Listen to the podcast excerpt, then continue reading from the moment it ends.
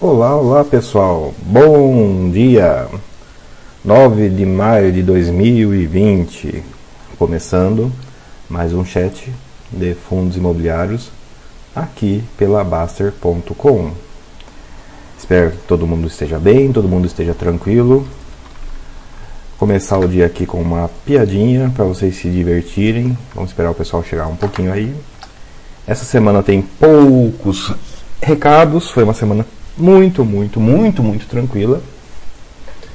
E por conta disso a gente vai conseguir discutir um pouquinho mais com um pouquinho mais de calma os assuntos avançados. Para quem não sabe, a gente tem um chat interno, a gente responde as dúvidas no chat interno, lá pelo site da Passer.com. Convido a todo mundo que esteja aí a participar. Mas como sempre, né, como é tradicional nesses chats, nessas lives, né, agora, teste de áudio, pessoal, teste de vídeo, como é que está a transmissão? Está chegando bem? Está chegando tranquilo aí? Imagina eu que o vídeo está ok, só o áudio mesmo que eu queria ver se não está estourado, está tranquilo, né? É sempre uma aventura configurar o áudio antes de uma transmissão. Tá, tá, tá estourando? Parece que tá estourando. Hum. Ó, vamos ver se assim estoura menos. Ó, tô numa configuração mais baixa. Comentem se a configuração original estava melhor ou se a configuração mais baixa estava melhor. Mas, né? Mandei aí uma imagenzinha, uma piadazinha aí do minha carteira, né? Em 2020. Agora tá muito mais tranquilo, né? Mas a piada foi muito boa, só não vou tocar aqui porque senão pode disparar um strike, porque eu tenho um áudio muito bom apropriado na imagem, mas se divirtam aí no chat com essa imagem. Eu queria começar o chat de hoje, que eu estou começando a voltar né, para o site agora, para os fóruns em particular. Estou né, lendo os fóruns ainda para sentir né, em que nível está as conversas. E, né, como é incrivelmente tradicional, na verdade eu acho que é universal, né, nunca vai parar, tinha discussão sobre vender na baixa e comprar na alta. Né, o velho princípio da sardinhagem. Agora que o mercado está mais tranquilo, provavelmente a gente não vai ter esse problema, mas, mas, isso não exclui as pessoas de tentarem, as pessoas de perguntarem e ainda confirmarem, pessoal, vai dar certo fazer isso? Alguma vez na vida vai. Não vou dizer para vocês que nunca. Agora, quase nunca é muito próximo de nunca. A chance de dar certo. Vender na baixa. Era uma pergunta sobre vender Brasil e comprar fora. Vender na baixa e comprar na alta é improvável, né? O pessoal aqui os, tem a filosofia, tem o conceito da quarentena, que eu não queria entrar muito no, no princípio, mas é muito apropriado a isso. A quarentena, no mínimo, dá tempo de você pensar, no mínimo, dá tempo de você, talvez, considerar que não existe uma pessoa no seu investimento, na história da vida do seu investimento. Existem pelo menos três pessoas. Aquela pessoa que monta a lista, aquela pessoa que faz o investimento de fato, né, coloca o dinheiro e a terceira que reverte toda a decisão e quer mudar, quer vender na baixa e comprar na alta. Por que eu digo que são três pessoas? Porque se você colocar essas três versões de você numa mesa só, ao mesmo tempo, é claro que são pessoas num tempo diferente, mas se você juntasse elas numa mesa ao mesmo tempo, provavelmente ia rolar uns papos muito esquisito, muito esquisito. É claro que com o viés para trás, né? Fazer previsão para trás é fácil, né? Quando você tem todo todo toda a informação, toda a história, é fácil saber qual foi melhor, qual foi pior. O problema é que o primeiro cara, o cara que decide investir, ele não tem essa informação e por isso a discussão na mesa deve ser muito, muito, muito, muito, muito engraçada, para não dizer um pouquinho esquizofrênica, né? Mas essa é a natureza do investimento, né? Nós lidamos com compartimentização da cabeça, com decisão na incerteza, com conceitos com racionalidade limitada, né? Não sei se o pessoal encontrou lá o, o link do Stack Overflow sobre. Eu postei, né? Eu espero que vocês tenham lido, na verdade, o link lá do Stack Overflow sobre.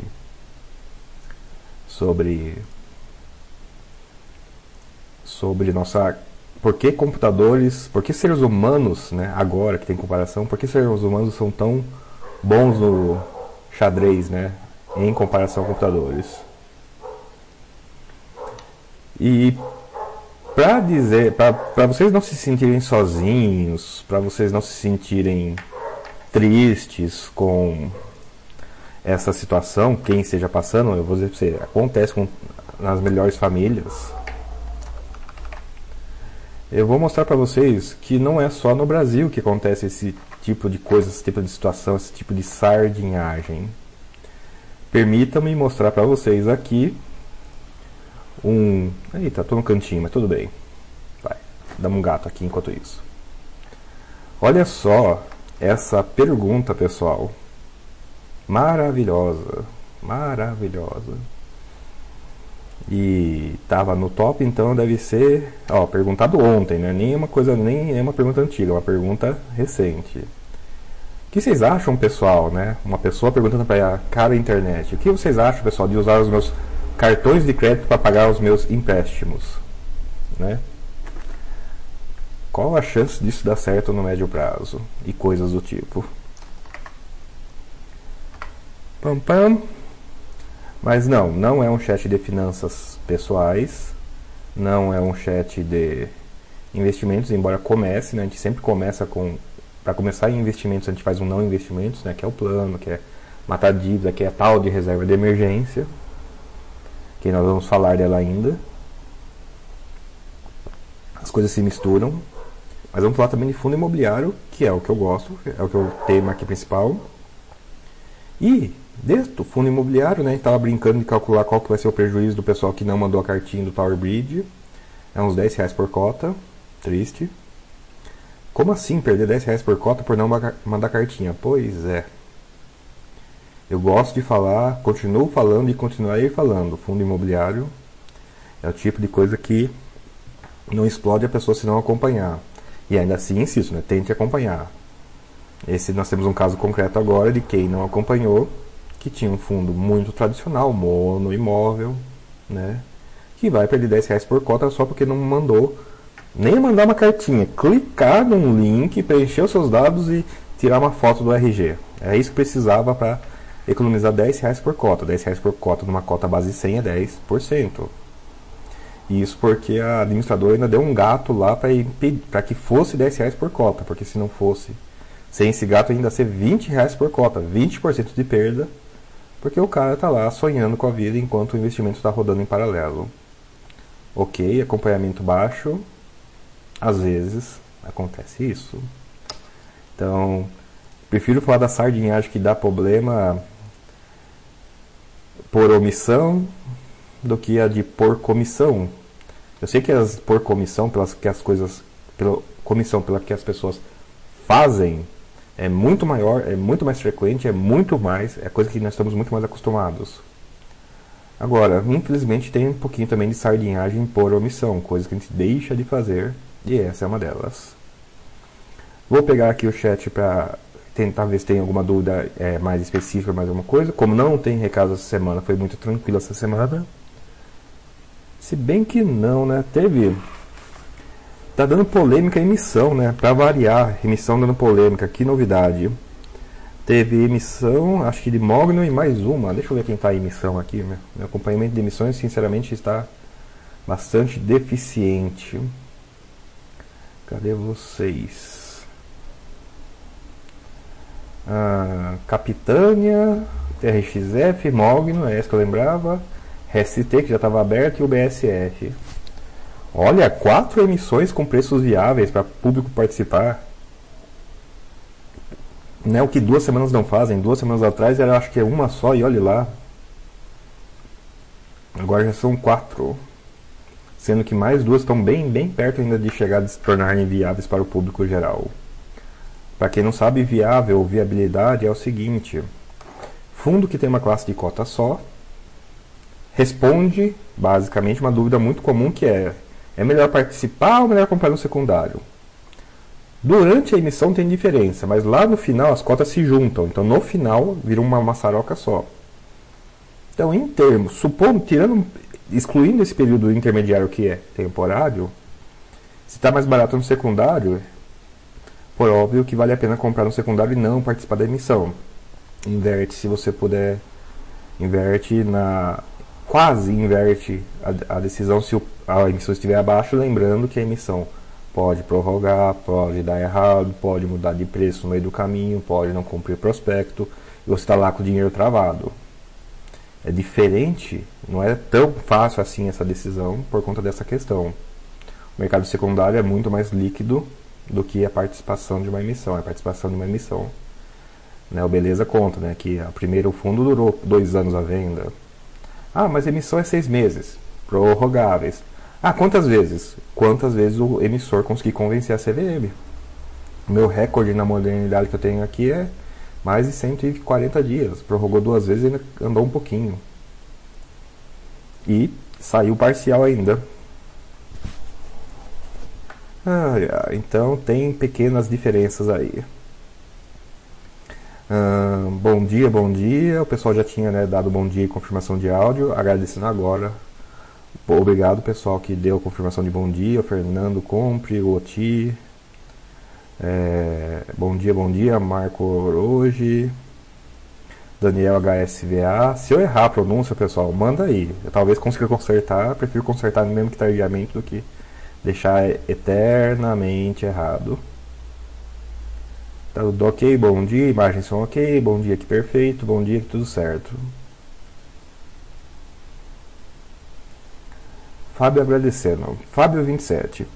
André, aprendi a investir em FIIs com seu livro e, principalmente, revendo seus chats de discussões nos fóruns da Basters de outrora. Muito obrigado.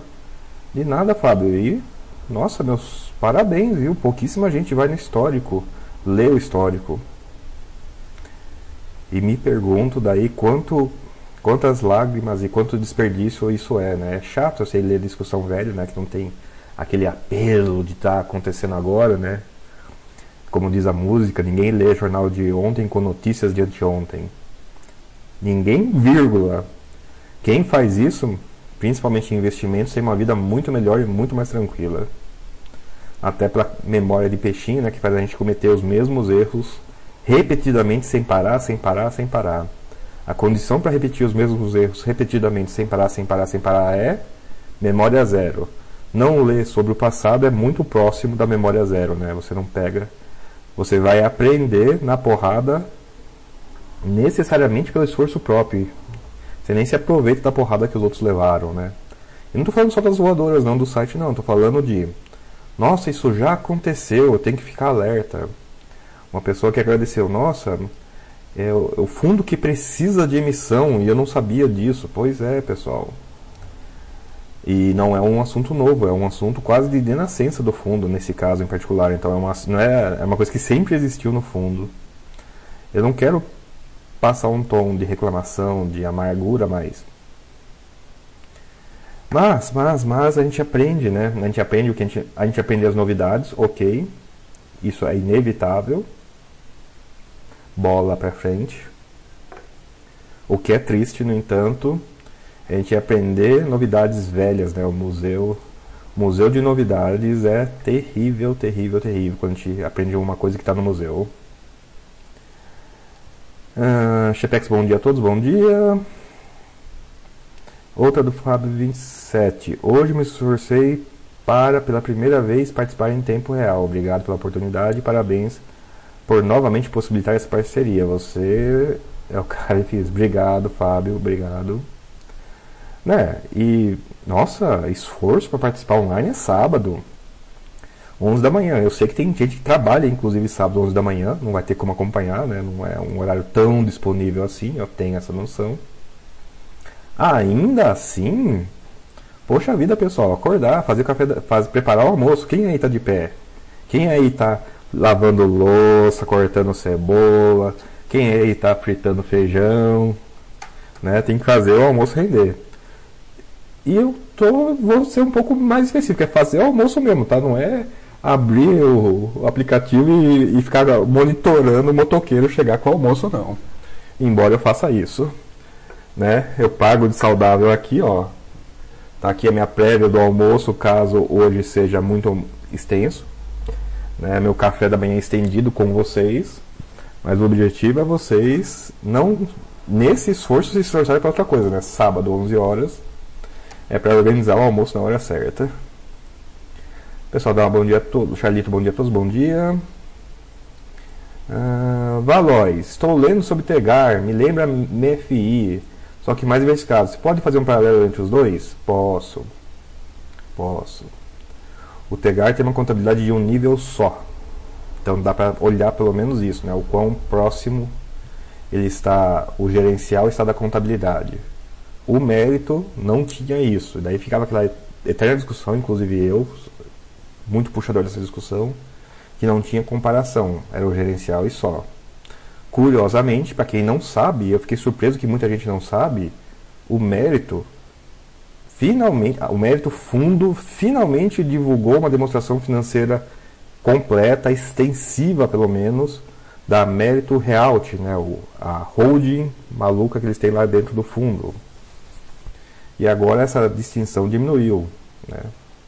Tem no, no histórico do mérito, tem a, a parada da CVM por causa da acusação de fraude pirâmide financeira, tá rolando até hoje isso inclusive, né? Tá, conversão de SPS CP tá, tá rolando ainda, tá na demonstração financeira inclusive.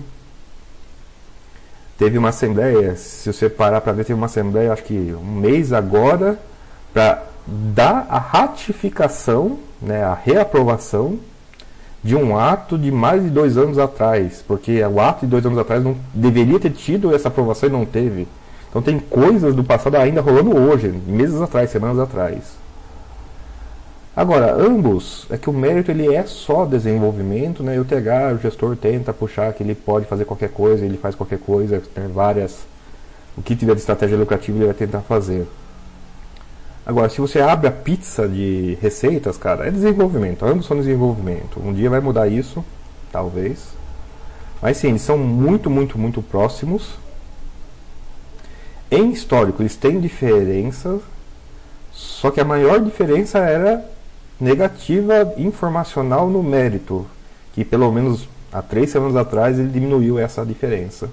Quem tem mérito, olha, eu vou fazer o desafio aqui para quem todo mundo está online. Quem tem mérito Sabia que tem, foi publicada a demonstração financeira da Mérito Health? Sim ou não, por favor? E, depois de responder, pode responder, eu não vou brigar, nem vou ler nick, fiquem tranquilos. E depois de responder, né, nós temos um tempo enorme hoje ainda, eu não vou parar para ler isso agora, mas por que não responder dúvida? Tá aí. Eu vou transformar a pergunta do Valois num bom, numa boa lição online para quem está online pra gente. É claro que quem assistir depois só vai poder ver os poucos resultados que talvez tenha mais. Cassem aí. Quero ver com qual facilidade o pessoal consegue encontrar. Agora que sabem que existem a demonstração financeira da Mérito Realty. Pode até caçar em outros sites, mas eu queria que vocês fizessem essa pesquisa no site da Bovespa e relatassem cada momento, se o site funcionou ou não, qual o nome do documento, se achou fácil, se achou difícil, quantos links teve que clicar para achar essa informação. Que daí, de novo, vou insistir, é a maior diferença, ou era a maior diferença entre o Tegar e o Mérito até então. Tirando, obviamente, a parada, né, que isso, essa está na história. É, Vic Rex caiu? Pode ter caído, pessoal. Minha internet aqui falha.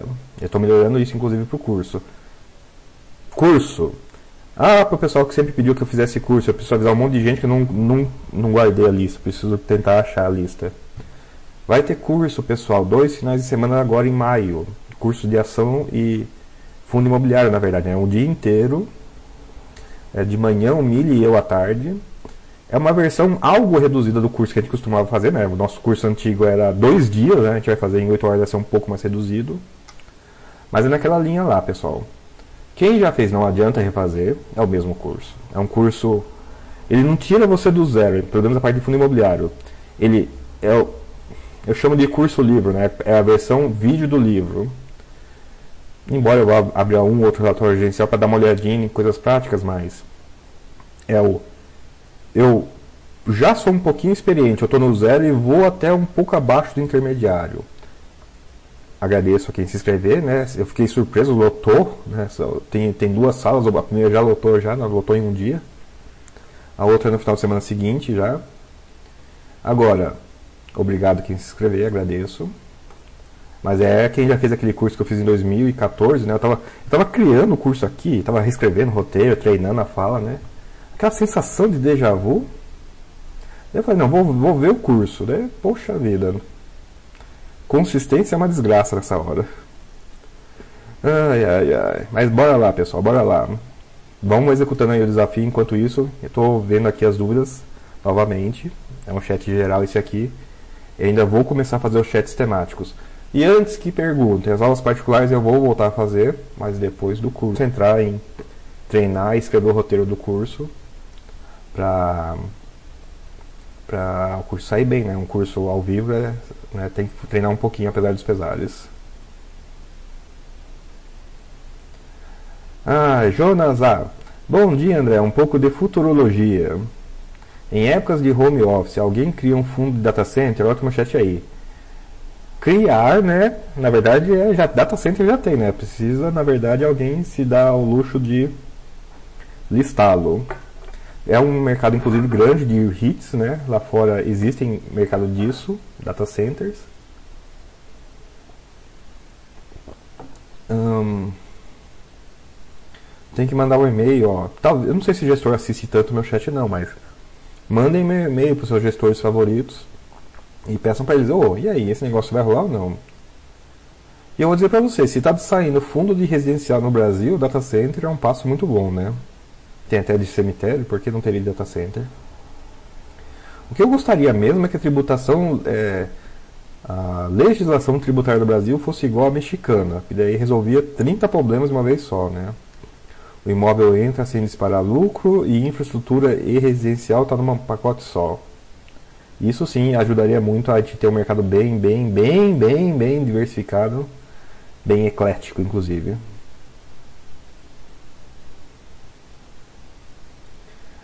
Ferrari 8, gostaria que você comentasse sobre emissões de FIDS RI abaixo do VP. É triste, mas eu não sou tão fã do VP assim, né? Então eu não tenho tanto problema com isso. Hum, eu acho que não tem alguma emissão de FIDS RI abaixo do VP. Tem, é, é uma coisa meio rara essa. Em fundo de tijolo acredito que seja mais comum, até justifica mais fácil. Em fundo que a tradição é emitir no VP para cima. Pelo menos é, pelo menos é o que eu tenho visto na maioria dos casos. Tô até dificuldade de ver ou lembrar algum caso que tenha sido abaixo. O mercado abre todo dia e o VP né, só uma vez por mês, no caso de fundo de papel. Isso significa que no auge da crise, né, supondo que nunca emite abaixo do VP, nunca um fundo de papel vai participar do melhor momento possível. Né? Faz pensar. Pá, pá, pá, pá. Salve Odonto. André, seu chat é imperdível. Nossa, obrigado, Sávio. Salve Odonto, existe chance de antecipação de revisionais de contrato forçadas judicialmente? Hum, existe. É o que está inclusive rolando, né? O, o que já está rolando é uma coisa que já existe, por óbvio. Contrato atípico, em teoria, é mais difícil Agora, contrato normal, está rolando discussão, sim. Tá a gente entrando na justiça e conseguindo baixar o aluguel. Nem, nem tá entrando no mérito se é temporariamente ou não. A notícia diz que seria baixar aluguel, né? A esperança é que seja temporariamente, enquanto durar a situação. Mas existe sim situações. É, não ser tão provável não quer dizer que o pessoal tente. O pessoal está tentando e até conseguindo é, sabe, Odonto, se você quiser sofrer com isso, procure noticiário de é, varejistas buscando redução de aluguel de, em contratos, inclusive pegando fundo imobiliário, né? Fundo imobiliário tem grandes clientes e grandes clientes buscam esse tipo de coisa.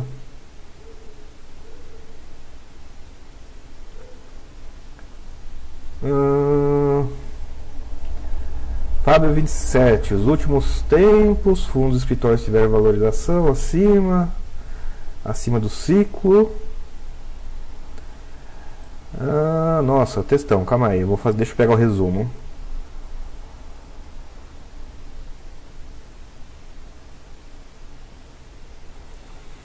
Então, o resumo é: antes da crise, fundo de tijolo estava subindo, subiu e estava subindo o que indicava uma, uma subida de aluguel e depois reverter totalmente. Ah, qual que é a ineficiência do mercado associada a isso? A ineficiência do mercado associada a isso chama-se desconto hiperbólico. Também tem gente que chama isso também de é, postergação do status quo. Né? Status quo é a situação atual. Então, quando você leva o status quo na perpetuidade, ela dá um resultado absurdo. No começo do ano, parece tão longe, né? mas estamos falando de 2 de janeiro. Em 2 de janeiro, nós tínhamos Brasil voando, mundo voando, Selic para baixo é, e entrega nenhuma de escritório. Era fácil fazer a afirmação, e correta inclusive, de que se o Brasil está voando, o mundo está voando e não tem entrega de imóvel, a vacância vai para onde? Para bem abaixo de 10. Quando a vacância vai para bem abaixo de 10, o aluguel vira para cima. E daí justifica, não, não só justifica os preços crescentes, como a expectativa de preços crescentes. Nossa, preços crescentes para sempre, né? Como a gente chama isso eventualmente? Bolha. Ah, então foi uma bolha? Não, a conta era essa mesmo. Por isso que é tão interessante, ó, pessoal, por isso que é tão interessante o Buster System. Tudo subiu nessa época, não foi só fundo e laxo, um monte de coisa subiu nessa época. Mas algumas coisas ficaram para trás quem seguiu o Buster System, em vez de comprar as coisas cada vez mais caras, teria comprado as coisas que estavam cada vez mais caras, mas que estavam para trás. Aquelas qualitativas que talvez o pessoal não estivesse dando tanta atenção. Mas eu acho, mas eu, a pergunta era essa, né? Qual que é a falha? A falha é desconto hiperbólico, a a, o status quo na perpetuidade. Ah, que legal, o mercado vai aprender a evitar isso. Não. Não aprendeu nenhuma das outras vezes, porque aprenderia agora. Isso é uma característica do mercado. Quando você põe o status quo na perpetuidade, você vai ver preços 50% abaixo de uma semana atrás, de um mês atrás. Ah, mas isso não tem lógica nenhuma, eu concordo. A gente investe em renda variável porque é variável. Grande parte do lucro vem disso, da variação. Ah, compra na baixa, vende na alta? Não só isso. A variação em si, acima de qualquer lógica, faz parte daquele faz parte daquele puzzle, né? O, qual é a tradução de puzzle? Eu ia usar enigma, mas não é exatamente, mas vamos, vai nessa tradução, né? O enigma do, do prêmio de risco em renda variável. Nossa, né? Que monte de palavras complicadas. Sim, enigma do prêmio de risco em renda variável. Se tiver uma tradução melhor, o pessoal comente aí, por favor. Né? né premium, premium Risk Puzzle no original, no meu inglês macarrônico. Fazendo a conta retroativa, renda variável rende mais que a renda fixa, incluindo, incluindo, você põe um monte de coisas lá para aumentar o, para supor que a renda variável deveria se render menos, coloca prêmios de risco, calibrado, faz ajuste sazonal, lá, lá, lá, compara os dois e ainda assim renda variável ganha de renda fixa. É um mistério. Como assim? Se a gente fatorar tudo que a gente pode fatorar na renda variável de risco, ainda assim renda variável renda mais que renda fixa. Talvez a ineficiência seja a causa da a ineficiência perceptiva, inclusive de a gente não achar a razão do, da origem do puzzle, seja em si mesma a fonte da renda do puzzle. KTTS, bom dia André, bom te ver novamente. Obrigado KTTS. KTTS, poderia comentar descolamento da taxa Selic, se isso tem influência na pandemia? Sim, sim. Ó, KTTS, não sou economista, né? Essa é uma dúvida de altíssimo nível. Mas parafraseando, né, uma piada que o Faria Lema Elevator fez, né, nós destruímos o, tudo que foi construído até agora e, e, lista várias coisas que não existem mais. Uma delas é Selic de dois dígitos, né, coisa que a gente estava super acostumado. Quase todo mundo aqui, que eu estou reconhecendo alguns nicks, provavelmente se lembra de quando o Brasil tinha uma crise e essa uma crise era solucionada com aumento da taxa de juros. Né? Só país de primeiro mundo que resolvia a crise com diminuindo a taxa de juros. A gente estava na contramão. A gente não, né? Países com economias fracas, subdesenvolvidas, tendem a ter esse fenômeno mesmo. Era o síndrome de, de vira-lata justificado no nosso caso. Pois bem, pois bem, chegamos a um ponto, não pela primeira vez, pela segunda vez inclusive, que o Brasil entra numa crise e resolve baixando juros.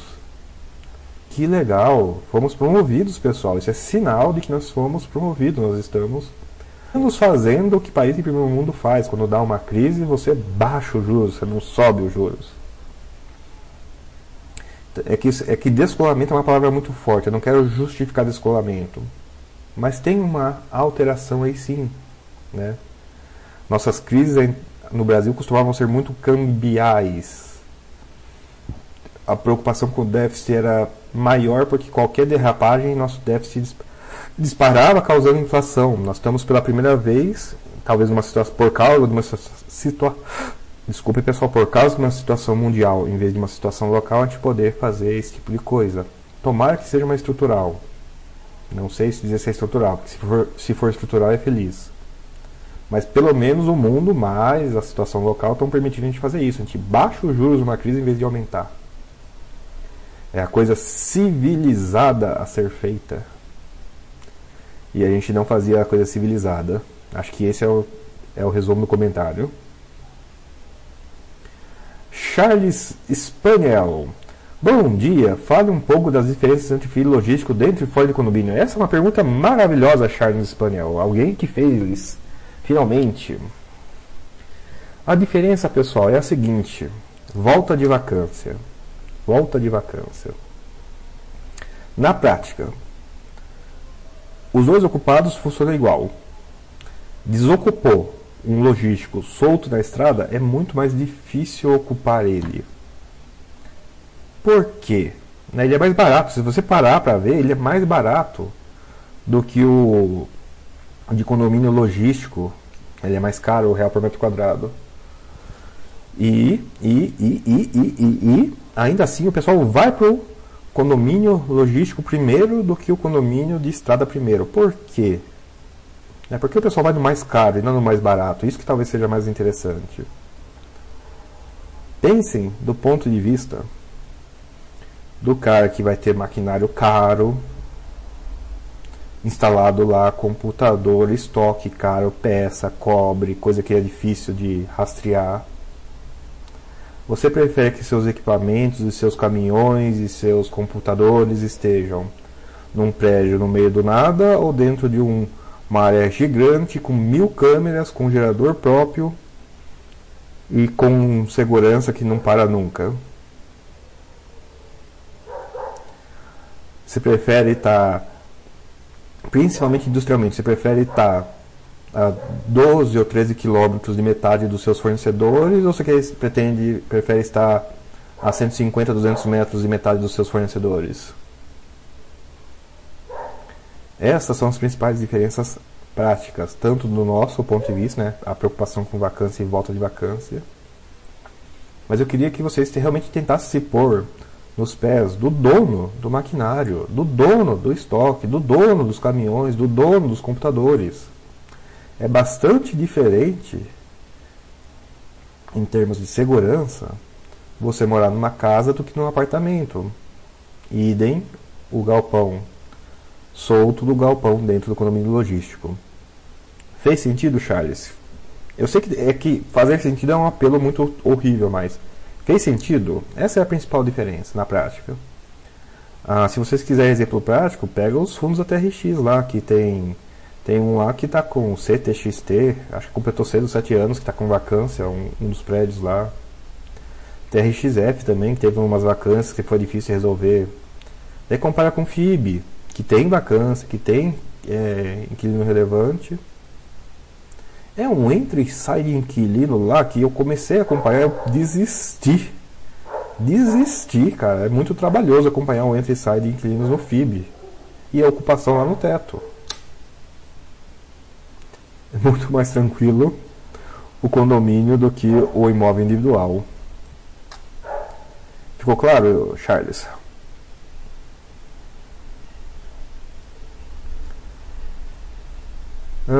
Sábio, André, o que você considera mais arriscado? Multipropriedade de loteamento? Você estabeleceria algum rendimento aceitável perante o risco? Não tem esse rendimento aceitável, nunca tem, nunca terá. É na época da aplicação que você def, define isso. Não existe número, não existe um número mágico fixo constante. Já para responder mil dúvidas que talvez surjam. Agora, na questão da multipropriedade de loteamento, depende de duas coisas. Sim, depende. Se a economia vai bem, se a economia vai bem, os dois não têm diferença, tá?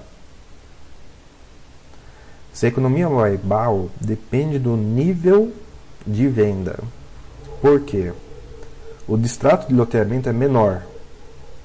Não quer dizer que ele vai pagar melhor, mas ele, o distrato é menor. Então, a economia vai mal, a estrutura de loteamento tende a caminhar melhor. A que estiver bastante vendida. Compara, por outro lado, com multipropriedade, que o nível de distrato é alto quando a economia vai bem. Né? O nível de distrato em multipropriedade é altíssimo, pessoal. É absurdamente alto em relação ao que nós estamos acostumados. Hum, tá bom isso. Voltando. Mas então, ah, mas então multipropriedade é mais arriscado? Não. Porque tem uma coisa muito legal em multipropriedade que é revenda. Não só o distrato é alto, como o nível de vendas é alto. Por qual período? Por toda a vida do empreendimento. Quem foi enviar em, em hotéis turísticos em Miami, não tão alto nível, ou passou alguns dias em Armado, deve ter se deparado. Também no litoral norte é mais comum, aqui no litoral do sudeste está chegando também. Aquele pessoal super agressivo que vende para você uma parcela do imóvel, vende a tal de multipropriedade, né? O nome em inglês time sharing. E você vai no empreendimento que tem 4, 5 ou 6 anos e tá lá os vendedorzinhos na pastinha batalhando o pessoa para comprar. Nossa, 4, 5, 6 anos, não tinha vendido tudo antes? Tinha. E daí? Teve distrato, teve gente que parou de pagar, teve gente que foi. Levou o pé na bunda, revende a unidade dele de novo. O ciclo de vida de um multipropriedade é diferente do ciclo de vida de um loteamento. O loteamento ele vende, ele cresce as vendas até chegar perto de 100 as vendas praticamente param o multipropriedade não, fica lá, running, running, running, sem parar. Só que daí chega um momento de crise como esse e as diferenças se fazem mais perceber. Não se preocupem tanto. Essa diferença você percebe no tal de duration, o prazo de vencimento até você receber o capital, né? o tempo para você receber o capital ou mesmo o vencimento da operação vencimento da operação de loteamento costuma ser muito, muito maior do que o vencimento de operação de multipropriedade. Até por conta dessa característica, não é tudo um balaio só.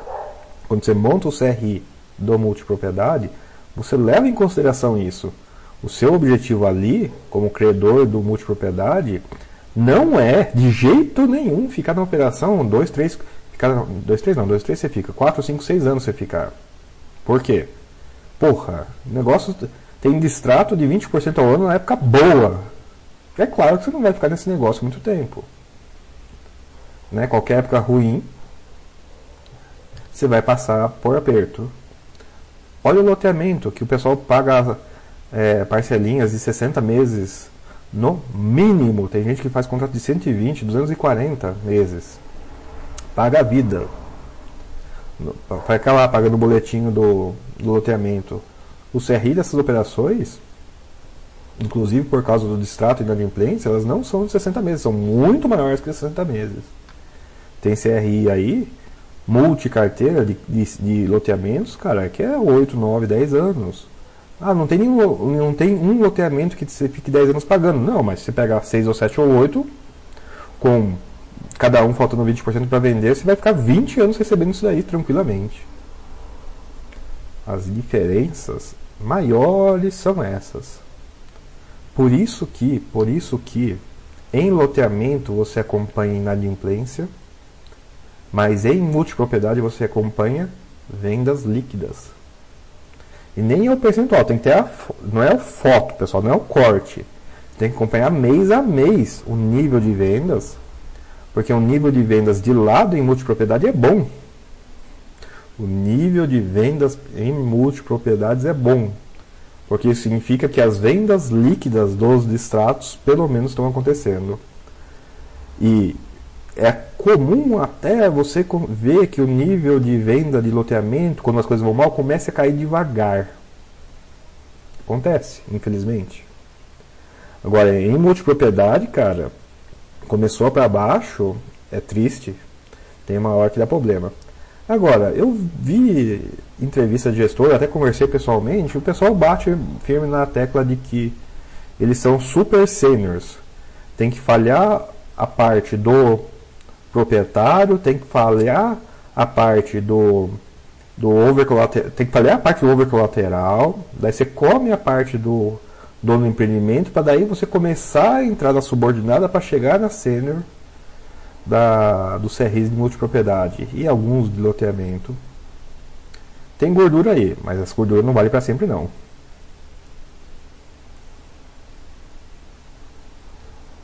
Uh, Descartes, bom dia, bom dia. Descartes, André, você acredita que daqui a alguns anos FIIs poderão transformar-se em estruturas mais semelhantes aos REITs americanos? Acha que haveria interesse nos mercados gestores?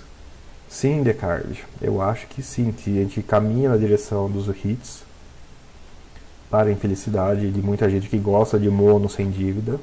Né? Os REITs são principalmente diferentes nessas duas dimensões, né? nada mono, nada na, na, é, endividados, né? multi-endividados. E acho que interesse no mercado de gestores, sim, é o que mais gestor quer, na verdade. Vocês acham que o mercado é do jeito que é porque gestor quer desse jeito?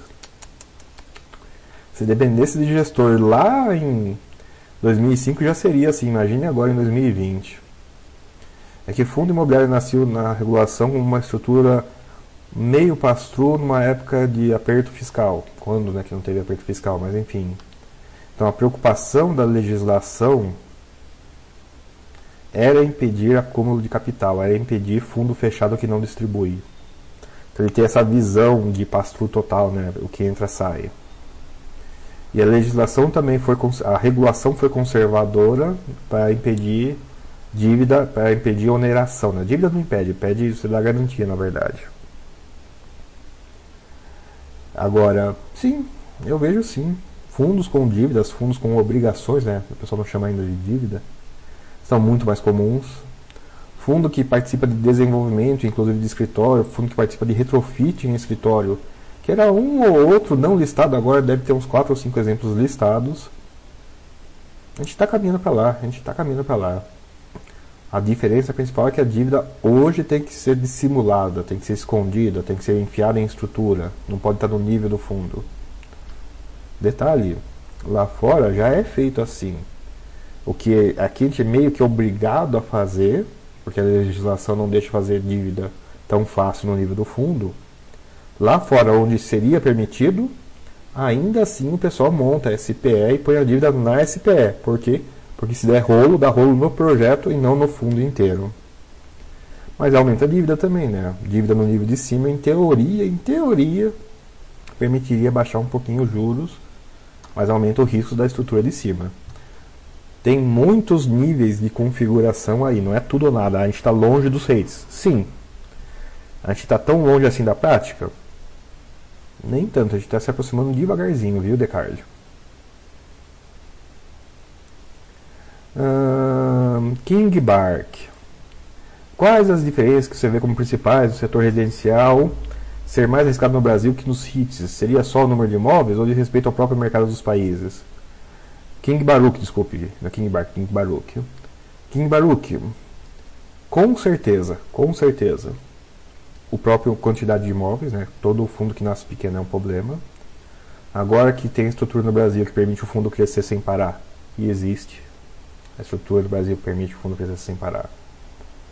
É, é, vai resolver isso com o tempo. Agora, minha principal tristeza é, na verdade, o retorno ajustado a risco. Residencial, pessoal, é cíclico pra caramba. Só quem tem imóveis sabe que. Quem, aí que tá, não é quem tem imóveis, é quem tem muito imóvel, né? Vê, né? Eu tenho. Você tem um cara lá que cuida de 80, 90 unidades, nem que não seja dele, ele cuida. A imobiliária, né? A visão da imobiliária. A imobiliária vê, né? A vacância, dá aquela. Uh, daí o Brasil vai bem, a vacância faz. Ah, é um, é, um, é um mercado de commodity residencial. A gente não fala isso, né? Mas residencial, do ponto de vista do possuidor, é um mercado de commodity. A minha unidade aqui da frente ficou vazia um tempão. E eu moro num desses residencial tipo fundo imobiliário residencial, né? Médio stay, long stay. É, então eu acho que tem muito disso. Está mal ajustado o risco ao retorno, porque é muito mais cíclico que laje, muito mais cíclico que logística. Crédito, então, nossa senhora. E o brasileiro se vê talvez, nossa, essa unidade é bonita, eu alugaria, então eu teria o fundo. Faz sentido.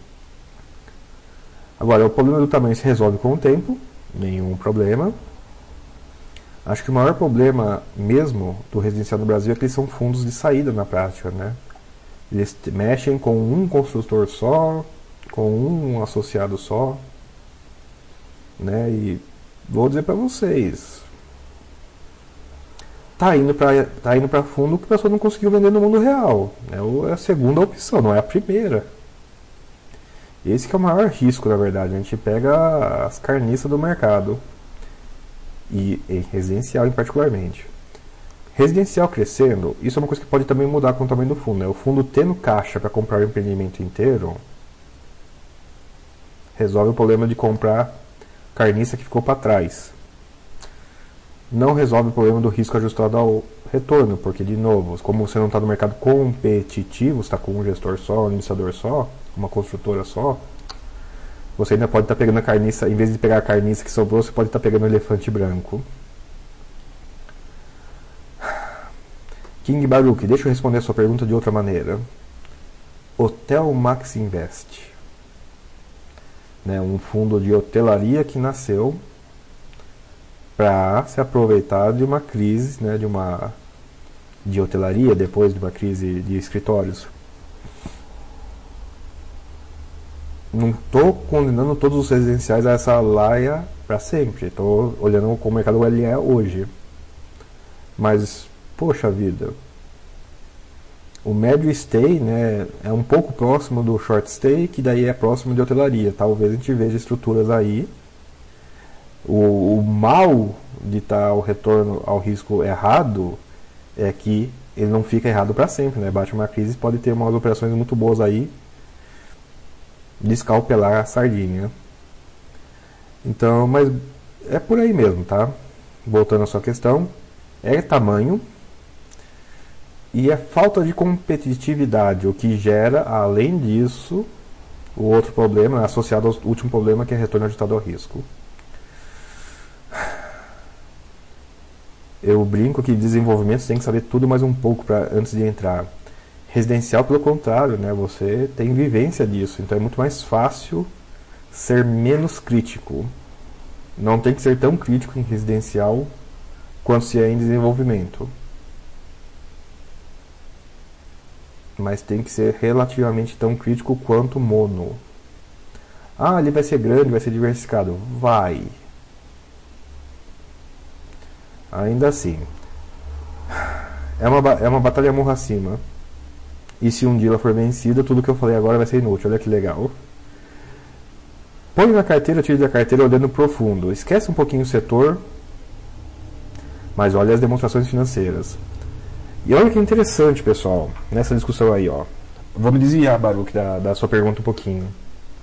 Nós estamos vendo fundos residenciais bem no meio de uma crise. Bem no meio da crise a gente está vendo o que está acontecendo com eles. Melhor aprendizado que esse não tem. A gente vai saber como funciona a residencial no, Brasil numa crise. né, o exemplo local, o exemplo fácil de acompanhar, o exemplo que vai nos dizer como esse negócio funciona de verdade. E eu já vou dizer para vocês, teve um fundo lá que está com ocupação 100%, entregou o prédio, está com ocupação 100%, baixa inadimplência até então, ainda tem seguro fiança se o cara não pagar, é um médio stay esse. Em comparação, tem outro fundo lá que falou assim: ah, sabe aquele negócio lá que estava no prospecto, aquele aquela estudo de viabilidade, ó, vamos comprar os imóveis nessa ordem aqui, A, B, C e D? Então, vamos fazer isso não. Né? Soltou um fato relevante lá e falou assim: esquece o prospecto, vamos fazer outra coisa. Né? No, mer no mercado tão pequeno quanto esse, esses dois exemplos do residencial. Que legal. Então, se alguém tem um residencial aí, eu vou perguntar para quem tem um residencial aí. Vocês estão sabendo que um dos residenciais aí falou: esquece o prospecto? Ah, Armstrong, André, nos últimos dois meses você questionou sobre a sua estratégia de quase 90% de FII. Está mais para 83% hoje e resposta: não. Armstrong, lembre-se, eu cresci meu patrimônio em época de euforia, mas peguei uma crise, que foi a crise de 8 para frente. E quando eu saí, né, naquele, naquele timing perfeito né, de risco ajustado ao, ao, ao, retorno, eu parei de trabalhar com a minha renda empatada com as minhas despesas em 2012. Olha que timing perfeito. E funcionou. Né? A maior crise que a gente tem memória recente. Uma crise bem chata, bem pervasiva e funcionou. Então não. Questionar no sentido de arrepender. Eu me arrependi? Não. Não me arrependi. E fico tranquilo. André, sobre curso avançado, como posso me candidatar? Sabe o Donto? Vamos esperar passar esses dois cursos, né? Quase zero ao quase mediano passar. E daí eu vou bolar. Abrir, abre uma pesquisa no site para ver se sai um avançado. Só que um avançado vai ter que ser remoto, porque remo, é, presencial está sem chance de ser no próximo mês, pelo menos. Mas vamos esperar passar. Uma coisa cada vez, pessoal. Uma coisa cada vez. Vamos fazer esses. Reabro as aulas particulares. Daí a gente faz uma listagem para ver se fecha uma turma de avançado. Agora, Sávio, eu vou dizer para você, para não, não querer te desanimar tanto, mas avançado é curso que só dá na euforia, viu? É difícil sair o curso avançado no meio da, da incerteza. É triste como possa ser, o curso de avançado só surge quando está todo mundo otimista.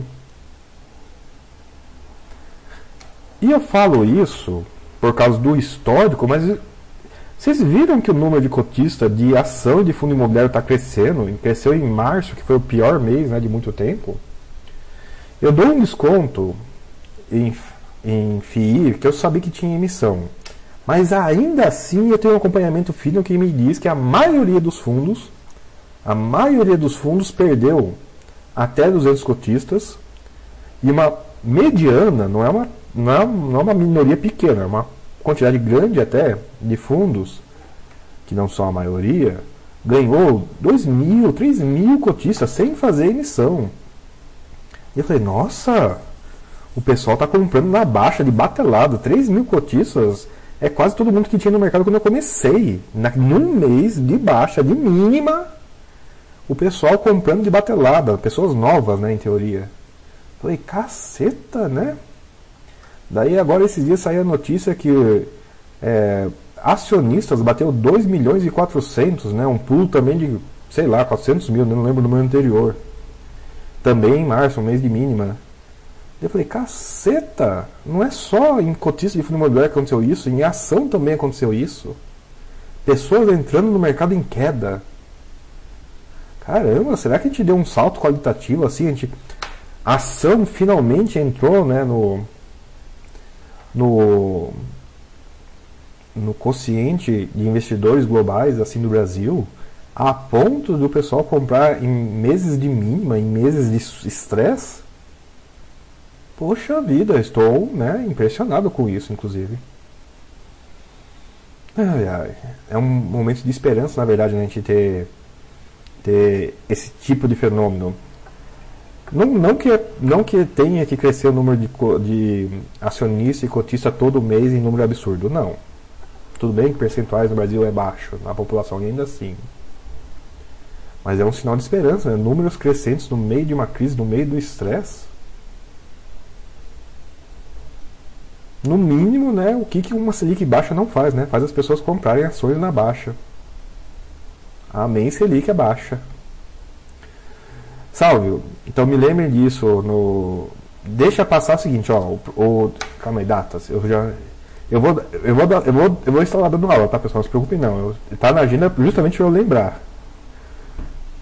Dia 16, no próximo sábado, ó, não vai ter chat, vai ter curso.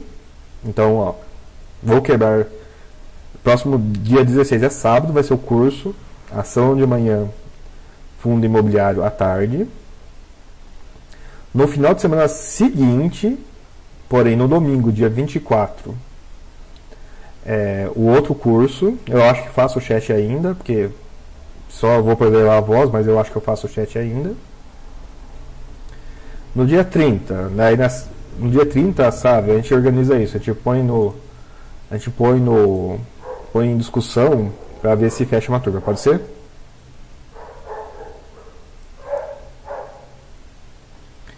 A PJC pergunta: aulas particulares têm o mesmo assunto desse curso de maio na parte de FII? PJC, eu espero que não. PJC, aula particular, o pessoal pede para grossamente algumas coisas. Primeiro, o cara quer ter o, o, quer ter o, o, roteiro dele. A aula particular é isso, né? Aqui eu decido o roteiro, eu decido qual pergunta responder. Na aula particular não, o cara quer comprar o canal de exclusividade para falar o que ele tem de preocupação. Tem coisas que o pessoal tem um pouco medo de falar no canal público, então usa a aula particular para ter o canal privado. Então esse é um grande contexto, né? O cara privativamente falar do que ele está preocupado. Tem gente que pede para revisar a carteira, mas esse serviço tem na base, você não precisa ser aula particular. Então, mas tem gente que pede ainda assim. E a terceira é uma coisa que acontece pouco, mas acontece e é impressionante. É o cara que vai mover milhão, milhão e meio, vai mover, vai mover o dinheiro da vida dele e quer ouvir, quer ouvir ah, é assim mesmo. Ele precisa do canal privado para ouvir isso. Ah, é assim mesmo, é assim mesmo. Ele, ele precisa do canal privado para confiar que eu estou falando que eu vivo de fundo imobiliário. E paga para ouvir isso. Ah, até emociona, mas negativamente, né? Eu não recuso muito esse serviço, eu tento evitá-lo, mas eu não vou recusá-lo. E é isso, não. A pauta PJC que você perguntou é, a pauta é geralmente quem a pauta é de quem pede no canal privativo. Teve, teve algumas aulas que era assunto avançado, mas essas são as mais raras de todas. É o cara que quer aprender a fazer, quer pegar um caso particular para fazer conta de fundo CRI. E não pegou na, e nunca ninguém pegou no relatório antes de pedir essa aula. É isso que me entristece. Mas é isso, PJC. Não é o mesmo assunto, não. Porque o assunto quem dá é quem pede a aula. E que tem assunto também, né, pessoal? Para discutir. O que te discute aqui, assiste aqui, manda dúvida aqui. Não precisa aula particular para isso também, né? Vamos otimizar o nosso custo-benefício aí, por favor. Falta um minuto para o meio-dia. Ei, o pessoal tá com o almoço pronto, ó. Agora eu estou autorizado a almoçar, né, aqui. Enquanto a gente vai só estendendo agora. Daqui a, agora eu vou acelerar um pouquinho. Acelerar um pouquinho as dúvidas, né, a gente poder ir devagarzinho caminhando para o fim do chat de hoje. Hum.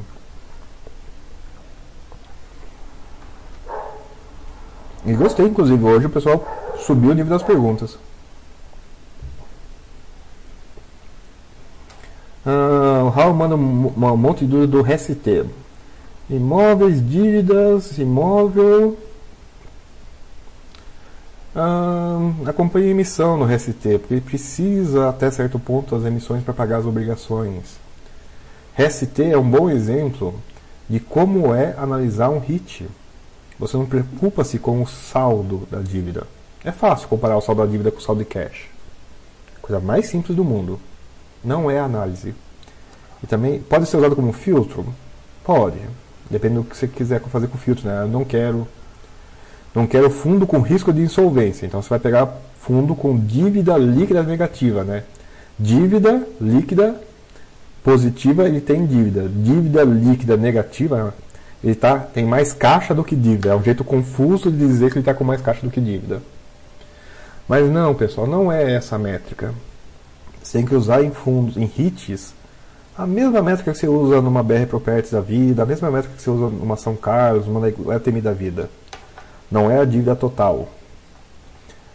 E não exatamente também que o pessoal gosta muito de fazer, né? O serviço da dívida. É bom o serviço da dívida, é um indicador também. Mas o que eu prefiro mesmo é o seguinte. Né?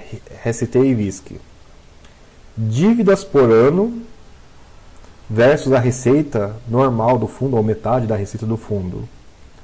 Ou seja, se o fundo com aquela dívida é solvente numa situação normal é solvente numa situação de estresse. Então, olhe o RST assim. É como eu olharia, no caso. É, eu não lembro o perfil da dívida RST, não é um que eu olho, que eu acompanhe muito sinceramente. Tem que ver qual que é o perfil da dívida aí. Se você tiver dúvidas do perfil da dívida, a gente pode tentar parar para olhar, mas deve estar no relatório. Se não tiver no relatório, a gente caça na demonstração financeira. Olhe lá para você ter esse, essa dúvida.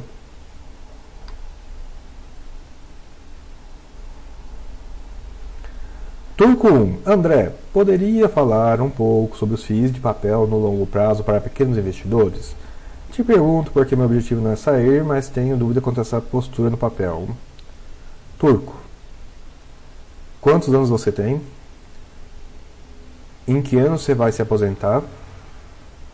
E em que ano que você pretende morrer? Nossa, morrer? Como assim? Que tem a ver morrer com essa pergunta? Então, tem a ver tem a ver o ano que você, você tem que planejar o ano da sua morte para gente poder responder essa pergunta. Brasil tem inflação, historicamente inflação alta. Agora está indo para níveis absurdamente baixos. Tomara que continue assim. Daqui uns oito anos você vira para mim, André, você falou besteira oito anos atrás. Tomara. Mas eu uso o histórico atual para responder a seguinte coisa. A regra dos 95% num país com inflação é extremamente cruel. Então, por isso que eu digo que você não pode ter, ou não deva ter, fundos de CRI depois que você tiver aposentado. Você pode ter fundos de CRI antes de se aposentar, na fase de acumulação. Por isso a pergunta de quantos anos você tem, qual o ano que você aposenta, qual ano que você morre. Por quê? Entre o ano que você tem e o ano que você a idade que você tem e o ano que você aposenta, aqui ter fundo de CRI é de boa. Na fase que você aposenta até a fase que você morre, eu vou dizer para você, evite fundo CRI, porque a regra do 95% num país com inflação é muito cruel. Eu não queria fazer essa comparação, porque vai, o pessoal vai fazer essa comparação com fundo de tijolo, que aconteceu a mesma coisa, mas Vou dar um, vou dar um exemplo para vocês. Eu vou dar esse exemplo agora. Não precisa ser só o turco, não. Quem quiser pode responder aí. Descubram aí, pessoal, rapidamente, três coisas. A data em que o Excelência, né, o BTG, FX, né, chama de Excelência é o nome antigo, né? BTG Pactual Fundo CRI, é o fundo CRI mais antigo que eu me lembro. Descobre a data em que ele nasceu. Primeira pergunta. Então lá, primeira pergunta. Qual a época de emissão, a época que ele começou a negociar o Excelência? Não faz tanta diferença. Segunda pergunta. Qual o valor patrimonial de início da Excelência? Terceira pergunta. Qual o valor do Excelência, valor patrimonial do Excelência hoje? E a quarta pergunta, que vocês vão ter que usar site para fazer isso, mas a inflação acumulada entre as, essa data mais antiga e a data de hoje. Responda essas quatro dúvidas aí para tentar ajudar o turco e ajudar todo mundo que talvez tenha essa dúvida. Essa dúvida não é trivial. Eu até estou surpreso que essas pessoas tenham essa dúvida. É uma coisa que eu. É uma coisa que eu falava lá em 2000. 15 e eu lembro que não tinha tanto impacto. Hoje em dia o pessoal está muito mais preocupado com ela. Interessante. O conhecimento se espalhou. Turco, no mínimo, no mínimo, no mínimo, Turco. Procure uma entrevista minha na YouTube. É uma entrevista de duas horas. Bem feliz, né, inclusive pela época. É interessante assistir a uma entrevista tão feliz, tão animada, numa época não tão feliz e animada. Só passou dois meses lá pra cá. Mas é, lá eu respondo a dúvida não com o, o FX, eu respondo a dúvida com o KNCR, que é um dos maiores fundos da Bolsa. Dê uma olhadinha lá para você ver se essa dúvida é de outra forma. Mas vamos fazer com o FX aqui. Eu nem sei o resultado, viu, pessoal? Eu tô, eu tô indo na base do conhecimento. Eu suspeito que sim, mas tem memória, obviamente. Né? Eu participei do, da emissão do FEX, pessoal. Eu participei da emissão do FEX, quando ainda era FEX. Ah, velharia, viu? Oh, meu Deus do céu. Você sabe que está ficando velho quando você fala na minha época. Oh. Ai, ai. Vamos ver o que tem mais de pergunta aqui. Pessoal, vou tentar acelerar, porque senão a gente não termina isso aqui às 13 horas, não. Almoço, almoço está pronto, almoço está servido. Uh... Lá, ó, bom dia, André. Por favor, comente como definir momento e vender fundo de CRI, uma vez que não adequados para manutenção sem prazo. Comparativamente, lá, ó, comparativamente, eu tenho um fundo tijolo rendendo 14 e um fundo CRI rendendo 14. Um de, ambos são nominal, mas ambos não são real. Qual que é o nível de inflação que tem que estar? Tá, qual o número? Quanto de inflação tem que ter no país para o CDI estar né, tá 14%? Se você tem, eu vou dar uma, vou dar 10 para simplificar, né? Você tem um fundo de tijolo a 10, um fundo CRI a 10, e a inflação está em 8%, em qual você vai? Eu acho que essa você consegue responder sozinho. A segunda questão é a seguinte: tem fundo de CRI muito ancorado em, em, em GPM. Esses aí é trade total na minha cabeça. Ah, o, eles têm delay ainda, né? O, o GPM sobe e demora um pouquinho ainda para ele afetar. Você tem que ser um pouquinho especialista, é chato em é, GPM para fazer trade de fundo CRI de GPM. Mas o grosso modo é esse. O momento adequado de você operar CRI, usando CRI como operação, como trade, é juros reais. Juros reais.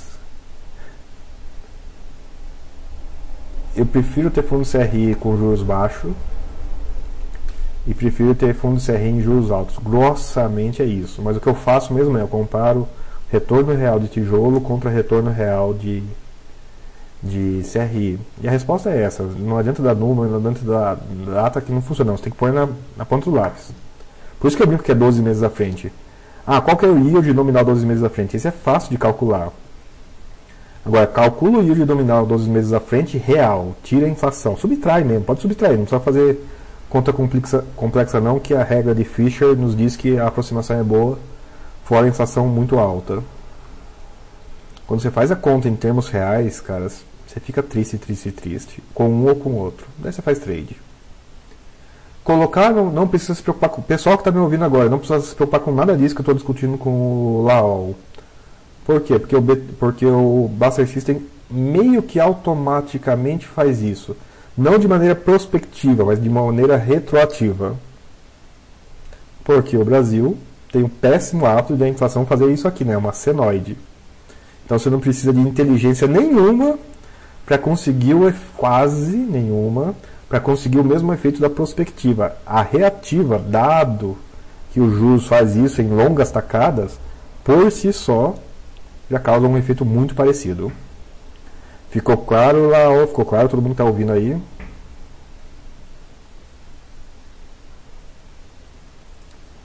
Uh... Estudante eterno pergunta: qual é esse fundo aí que perdeu 10 reais por cota por não mandar a carta? TB Office foi o. Um, inclusive um que eu comentei quatro vezes aqui nos quatro chats anteriores. Ah, o pessoal já respondeu. É a propósito, quem não estava sabendo, outro exercício para quem assiste esse vídeo ao vivo ou não ao vivo. Casse essa cartinha do, do TB Office. Veja, mesmo que você não tenha, Casse essa cartinha no site da B3 para ver se é fácil ou difícil de achar. Quem tem, casse essa cartinha no mundo real, vê se você recebeu a cartinha física. E quem tem, casse no digital. 10 reais por cota é facadinha, viu pessoal? É facadinha no fundo de, de cota base 100. Ah, S Campos, você tem ou pretende ter hits? Opinião sobre? S Campos, eu não tenho ainda, mas pretendo sim ter. Né? Perdi o bonde do dólar, para variar. Pretendo ter sim. Eu cheguei a estudar hits há uns tempos atrás, quando tinha muito menos patrimônio, não conseguia ainda abrir conta, hoje está mais fácil abrir conta lá fora, transferir e tudo mais, operar. Mas nessa época que eu não podia, eu estudei. Né? Muito antes de você mexer, você tem que estudar. E, ok, do jeito que eu estudo, eu esbarrei no problema da língua, né? Meu inglês é bom, mas não tanto assim. Agora, inglês de contador é mais pior. Pior ainda. Agora, eu vou dizer para vocês, o que eu encontrei lá, ah, é um mercado mais desenvolvido, maior e mais líquido. Ok, mais maduro? Não. Não é mais maduro o mercado de hits norte-americano, pessoal. Dá para fazer a festa lá muito mais do que dá para fazer a festa aqui. É, S. Campos, espero que você tenha ouvido desde antes, não veja o replay dessa entrevista. Tem um momento lá que eu falo sobre perfil de dívida, né? É assim, essa é a maior diferença de análise. É uma análise que tem que ser feita, porque hit Achar um hit desalavancado eu acho que né, nem, nem tem. Então, no mínimo, você tem que se preocupar com o tal de perfil de dívida corporativa. E essa é a minha opinião sobre hits. Eu tenho uma, uma análise a mais que é o perfil de dívida da estrutura inteira.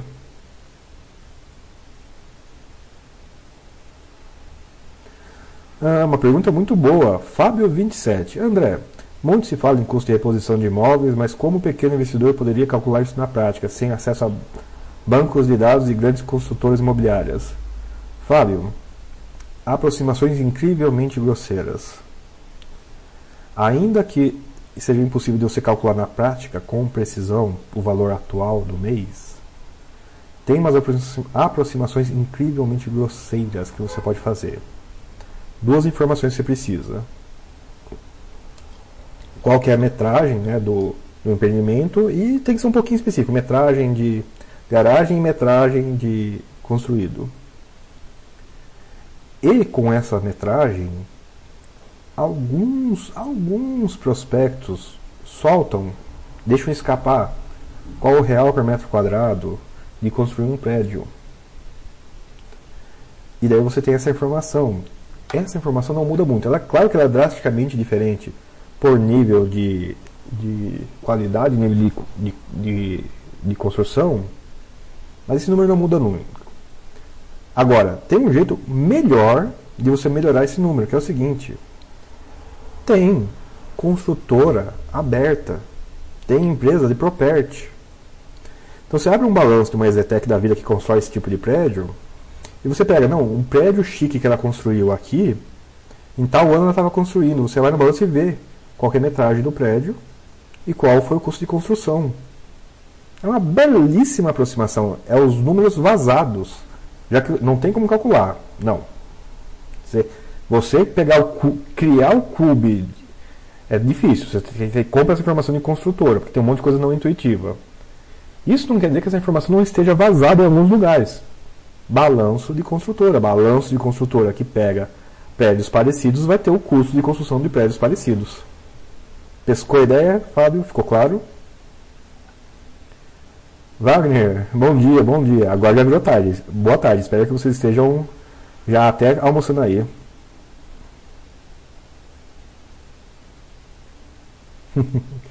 Mediate, estou pesquisando os rates ingleses aqui, rede tal. Bagulho louco, tem muitos imóveis no centro de Londres. Pois é, pessoal. Dá para comprar, né? Sem conhecimento você não sabe se é bom ou ruim o lugar. Não tem intuição. Imagino que todo mundo que for, mora fora de São Paulo também não vai ter essas intuições. Eu não tinha. Né? Mas não ter intuição significa sim, você está comprando uma algo média da cidade e bola para frente. Ah, a piada, né? O maior hit dos Estados Unidos tem antena, né? Tem hit de placa de ônibus, tem uns hits esquisitos. Não é porque é esquisito que você vai neles. É pela futurologia que você vai neles. Ah, mas futurologia não dá certo. Eu sei. Essa é a parte legal de fazer futurologia. Uh, Chris Gol. André, como se convive com o risco de taxação de rendimentos? Gosto FIIs, me preocupa a perda permanente de patrimônio de uma canetada. Meus parabéns, Cris. Você conseguiu falar de governo e de futuro numa frase só. Ai, ai, ai. Cris, não, você convive. É isso. É assim que se convive, convivendo. Você está tão preocupado com isso, talvez você faça um investimento ruim. A minha preocupação, sei quando a taxação vier, sei e quando, é que eu não vou ter financiamento, não vou ter como me alavancar nessa, nessa época aí. Que eu já, tive, já sabemos como é, né? Teve lá o Lucas Day, a gente sabe como seria aproximadamente. A gente nem é uma. Nem é tão. tão, tão. Nem é tão. tão. tão imponderável assim. A gente sabe como é porque a gente viu quase acontecer. Agora, volta no gráfico e acha o Jucas Day. Ele não faz tanto tempo assim não, viu? Volta no gráfico do IFIX e no olho, não, não olha a data não, no olho acha o Juca Day lá, pra você ver se acha ele. Você provavelmente vai achar. E daí eu vou dizer pra você, olha a relevância do Juca Day depois de poucos anos. Essa é uma forma de analisar. Agora, nem todo mundo pode sofrer igual. Se você for novo, preocupação você pode ter, mas ela é menos relevante. Se você já está aposentado, é muito mais relevante e a resposta é uma coisa que já é parte da política do site. Você está aposentado em renda variável quando as suas despesas são metade das suas receitas típicas. Esse dobrado, né, se 100% a mais das suas essa gordura de 100%, né, metade de, de 100%, metade da sua se é o dobro de receitas em relação à despesa, né, você tem uma gordura de 100% aqui. Na gordura de 100% é para as coisas tipo essas. É assim que se convive. Ficou claro, Chris Gold?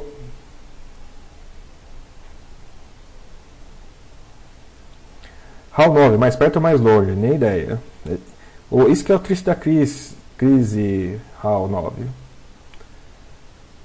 A intuição falha mais. Então, por isso que eu vou dizer para você, não sei responder essa. E digo para você, não tem. Não é fugir da questão, não. Eu realmente não sei. Ah, o que você acha? O que eu acho não vai acontecer.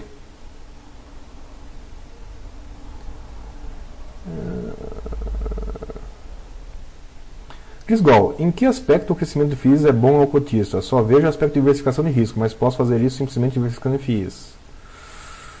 Ah.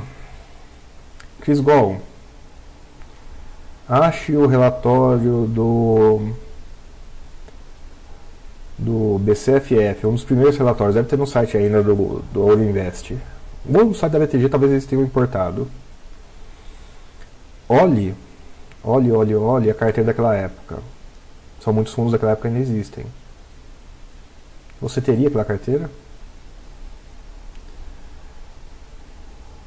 Ah, mas aquilo é no passado, eu não vivo no passado. Eu sei, mas se o mercado não tivesse crescido, ou o mercado e os fundos não tivessem crescido diversificado, a gente não teria o presente.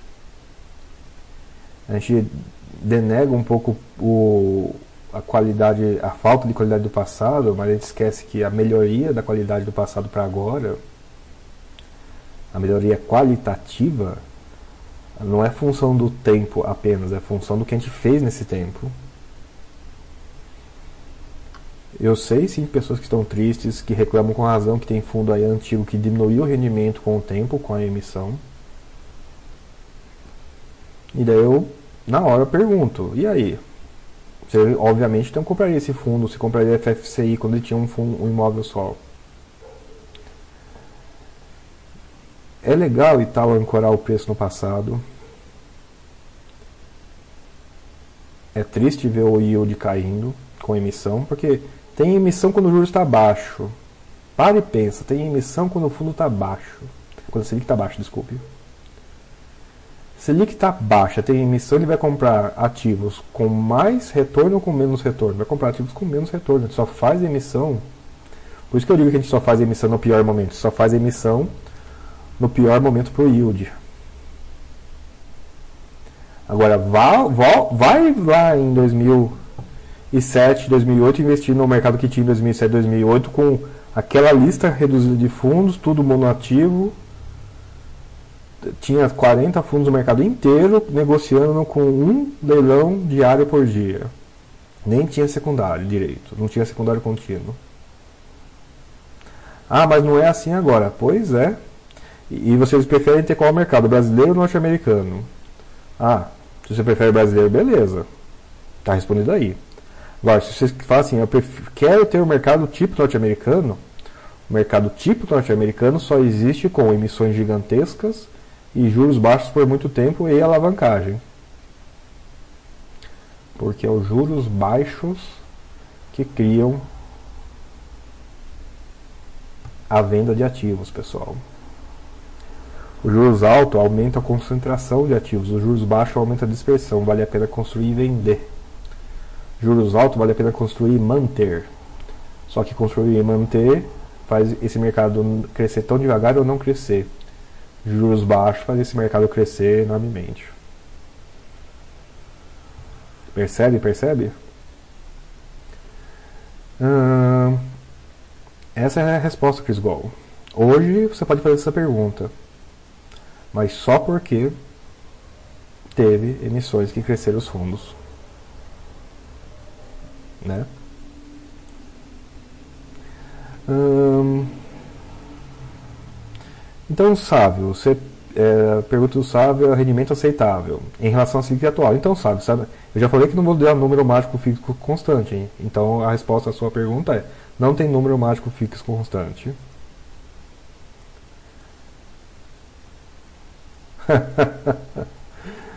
ai, ai, ai. 500 mil para um Close Friends.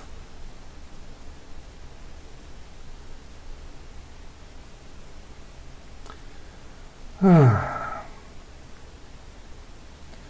Tem close friends que te, é para um canal para cara te incentivar o cara a conversar, mas isso é uma incrível minoria, cara. Close friends para o cara ficar falando em alegoria. Ou close friends para dar diquinha, qual que é a diferença de dar pegar diquinha no YouTube? Pega diquinha no YouTube, pelo menos é mais barato. Uh, pessoal, dúvida pedindo opinião, você vou dar a resposta curta. Bom dia, André. Sobre o Vinho de Lages. Bom dia. O Vinho de Lages é um fundo imobiliário de Lages negociado na Bolsa. King Baruch, não estava sabendo, perdi o contexto King Baruch, não estava sabendo de qual. Uh, minha gente, curiosidade, quando você atingiu o objetivo financeiro, você deu uma relaxada ou continuou ativo sem responsabilidade do trabalho? Eu acho que eu continuei ativo, até porque eu falo isso tristemente, mas aconteceu, cara. Eu tive depressão, depressão clínica. Parar de trabalhar no ritmo que eu tava foi uma parada muito súbita, seguida de depressão. Na hora, na hora deu depressão. Eu sabia que ia acontecer. E saber que ia acontecer não evita. Olha que merda. Por isso que eu falo tanto, ó pessoal, não parem de uma vez, pelo amor de Deus, não parem de uma vez, parem devagar escolhe emprego, muda a carga, vira consultor, vai fazer voluntariado, se é, pega, pega uma promoção invertida, abre um concorrente de, meio, de, de passatempo que não dá lucro, faça alguma coisa, mas faça a transição suave, porque é dureza parar. Aquele pessoal que fala que quer parar de qualquer jeito, esse cara ele não aguenta dois dias em casa, cara. Esse, essa, esse, esse, essa quarentena, essa. Tá errado falar quarentena, esse afastamento social já está enlouquecendo as pessoas e é suave, imagine subitamente. Parem devagar. Por isso, mas por isso que eu dou o contexto. A minha parada foi muito súbita de um trabalho muito estressante. Talvez ela não seja exatamente a experiência de todo mundo. Eu sugiro, sugiro, sim, que as pessoas viajem, Agora eu vou dizer para vocês, fazer a missão de vida viajar não funciona para as pessoas que não gostam de viajar. Conheço pessoas que amam viajar. Se dependesse delas, ficariam mais de metade do ano viajando. Beleza. Tem que gostar de viajar. O cara que é ranziza em casa e ranziza viajando, cara, ele não vai adiantar nada viajar. Então, sim, quando eu atingi o objetivo financeiro, eu fiz uma coisa que é o seguinte: meu trabalho, não estava estudando mais, já tinha falhado na faculdade. Eu tinha um trabalho estressante e a minha noite que era investimentos. O que eu fiz foi, passando os meses de depressão, eu aumentei minha carga de investimentos de o que era uma hora e meia por dia para três horas por dia. Já criou uma sensação de ocupação. Fazia um ou outro freelance para não enferrujar tanto na programação. Aceitava viajar com os amigos que me convidavam, nem todos, mas eu viajei mais quando eu parei de trabalhar também, né? Ah, é o cara que está em casa lá, se ele se convidar ele vai. De fato, eu fui muitas vezes. E é isso. Mude mas eu percebi que mudar radicalmente provavelmente não funciona. Eu via pelos meus colegas de trabalho que odiavam o trabalho, alguns, e outros que eram de boa. E era um fenômeno muito engraçado. O cara aposentava, passava três meses em casa, não aguentava ficar com o esposo, com a esposa, e voltava crachá azul e crachá amarelo. Né? Crachá azul é funcionário, crachá amarelo é terceirizado. O cara voltava como crachá amarelo, daí trabalhava uns seis meses, desistia de novo, às vezes voltava de novo, para daí sim conseguir aposentar. O cara tinha que acalmar, não conseguia largar do trabalho. É difícil para de trabalhar, é viciante, te reclama, mas o reclamar coloca a responsabilidade de fora. Quando você perde a chance de culpar alguém, meu amigo, é dureza. Então façam a transição devagar. É isso que eu digo para vocês.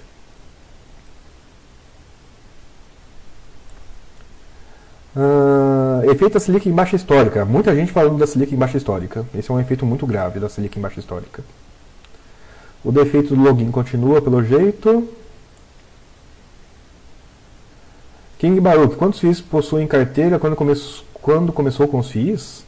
Acho que são duas perguntas separadas, né? Quantos FIIs possuem carteira hoje? Coisa rara, eu tô com menos de 40. Fiquei impressionado quando eu ouvi, mas sim, minha carteira está Está mais concentrado agora na época de, de mais agitada, menos de 40 agora. Quando começou, eu acho que eu tinha 8 ou 9. Eu não come... Numa época em que o pessoal tinha 2 ou 3, né? E 5 era o máximo do máximo. Teria que voltar na minha declaração de imposto de renda da época. Mas eu acho que eu tinha 8 ou 9. Ah, private, finanças, imposto de renda. Declaração, impressão, declaração. André, você tem sua declaração de 2008 à mão? Sim, eu tenho minha declaração de 2008 à mão.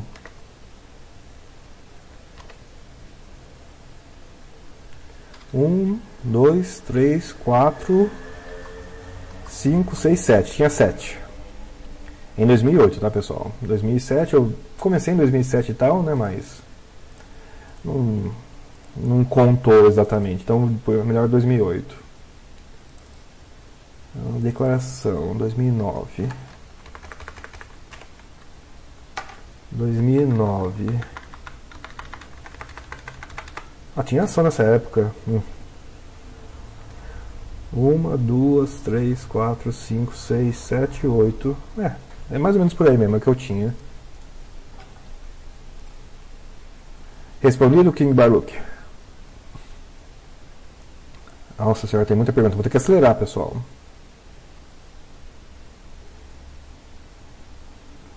Uh, no chat de 2014 e 2015 você falava em planilhar dados FIIs. Faz tempo que não ouço você falando disso.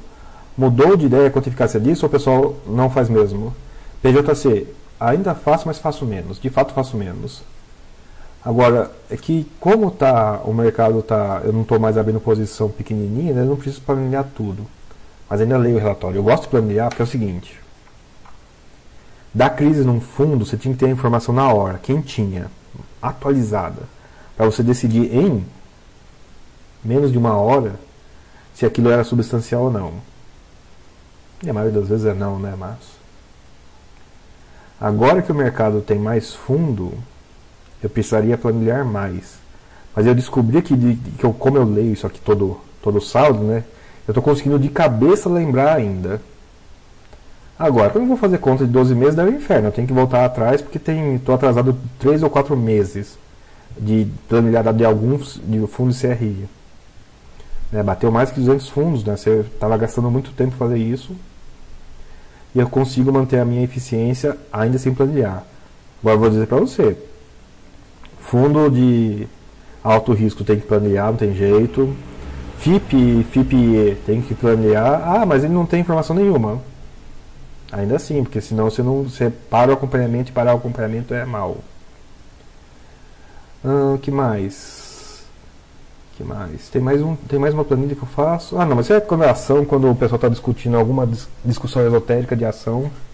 Daí eu paro dois dias para montar o modelo da empresa. Dois dias, só para só para às vezes concordar com o cara no final. Né? O cara dá um resultado maluco lá e fala, hum, não é isso não. E a maioria das vezes é meio torto mesmo a afirmação, mas tem vezes que é, eles falam assim, é, gastei dois dias só para dizer sim, é isso mesmo. Uh, mas eu estou dizendo para você, PJC, eu diminui o ritmo sim. Em relação ao que eu fazia, eu diminui o ritmo. Porque eu ainda abro relatório por relatório, mas o que eu fazia antes era escriturar relatório por relatório. Hoje em dia eu escrituro o mesmo relatório de FIP, FIPE, e não estou com minha atualização de relatório tão, tão alta assim não. Agora, continuo lendo, continuo lendo. Eu continuo sabendo de histórias que o pessoal não está sabendo, mesmo informação pública e publicada. Eu fico feliz. Teve, teve uma aula particular. O, o que o cara sabia mesmo? O que, que era que o cara sabia?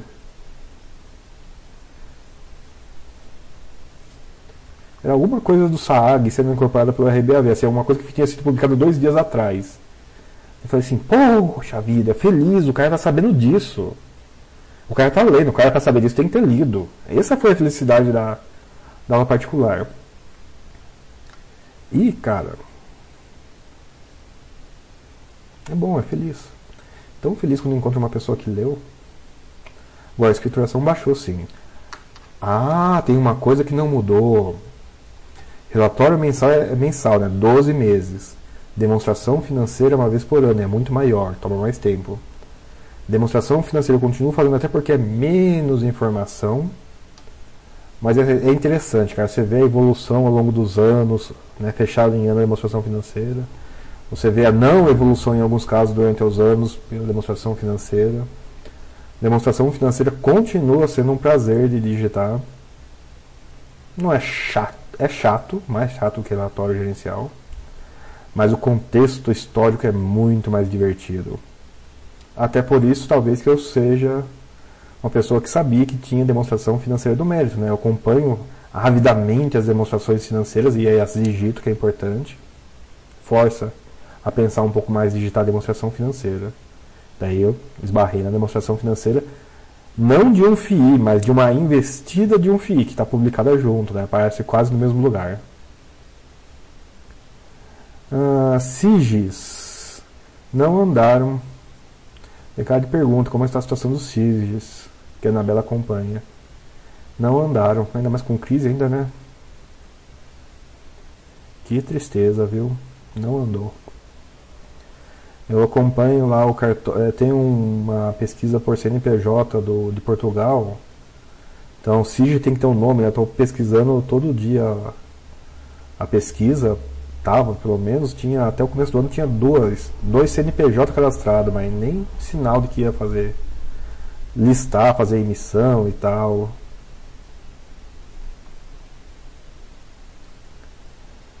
É... Poxa vida, eu precisava. É um jeito de começar lá fora, né? Sem, sem, ter, sem ter que dar o salto da linguagem, né? Ah, eu falo assim, pessoal, ah, não tem em Portugal, vai pra Espanha. Beleza. Vai ler espanhol para vocês verem falso cognato. Nossa senhora, que inferno de falso cognato. Daí você ver umas coisas que já, já é difícil no Brasil, né? Que é dia da ONU e tal. Tem aquelas palavras que não tem nada a ver com o português. Você fala assim, mas o que, que é? Que, que é deuda, né? O que, que é empenho? O que, que é sinistra? E é umas coisas que você vai ler na demonstração financeira e, porra, você fica, fica mais tempo no dicionário do que lendo. Daí é triste. Uh, Migiati, estou lendo o livro do Garran e ele fala isso, análise qualitativa e quantitativa. Uma complementa a outra. Acho que, que seria tipo ler relatório, analisando resultados, localizações. Sim, pessoal, sim. De novo, de novo e de novo. O Buster System é genial. No que? Em obrigar você a digitar o ativo e o percentual nele. O ativo já deveria ser base qualitativa. O percentual é o qualitativo. Você ser obrigado a colocar um qualitativo em cada posição significa que você teve que fazer, em teoria, uma análise qualitativa em cada ticker. Essa é a parte sensacional do Master System. Claro que segui-lo é que dá o resultado. Claro que alguém que fizer uma carteira que só tem OGX, né? Ai, ai, vai ter, vai ficar, vai ver o, o patrimônio cair ao longo dos anos. Midiate, você considera alguma quantidade mínima em caixa para os FIIs? Considero. É, reserva de emergência, pessoal. Seis meses no mínimo de caixa. Se não tem isso, não é sinal amarelo, é sinal vermelho. E tem fundo assim, cara. Tem fundo que não paga a taxa de administração do mês no caixa. E você vai ver aqueles fundos, monoativo, antiguinho. Perdeu um. Fica, dá uma vacância o fundo está falido. Dá uma vacância, ele não está insolvente, ele está falido. Com patrimônio.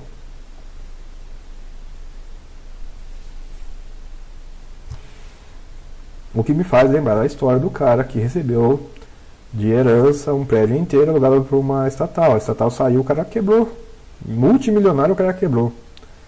Né, como é a piada do como você se torna um milionário, né? Comece bilionário e invista em aéreas. O cara, obviamente, saiu rico ainda em termos do que ele de qualquer parâmetro com a população brasileira. Ainda assim, sumir, sumir dois terços do patrimônio. Assim, porque o inquilino saiu, né, não está nos planos de ninguém, né? Obviamente que não estava nos planos da pessoa.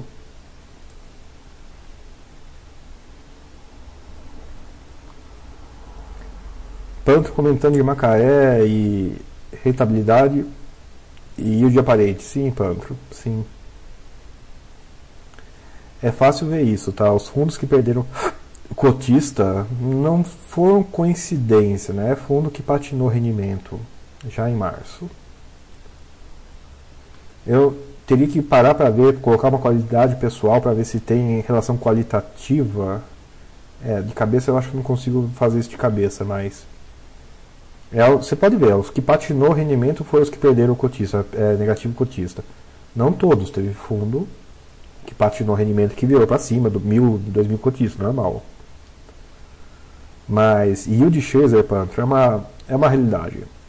Era uma realidade antes, era uma realidade hoje, vai continuar sendo, tá? Não tenha dúvida disso. Inclusive, Pantro, né? Aquela, aquele momento em que eu tive essa minha aspecto de rapaz bondoso e tal, e falo, eu tenho posição em FII horrorosamente qualitativa horroroso. O objetivo é escalpelar vivo o yield chaser. Eu, é tão horrível esse fenômeno que é uma fonte de renda para mim.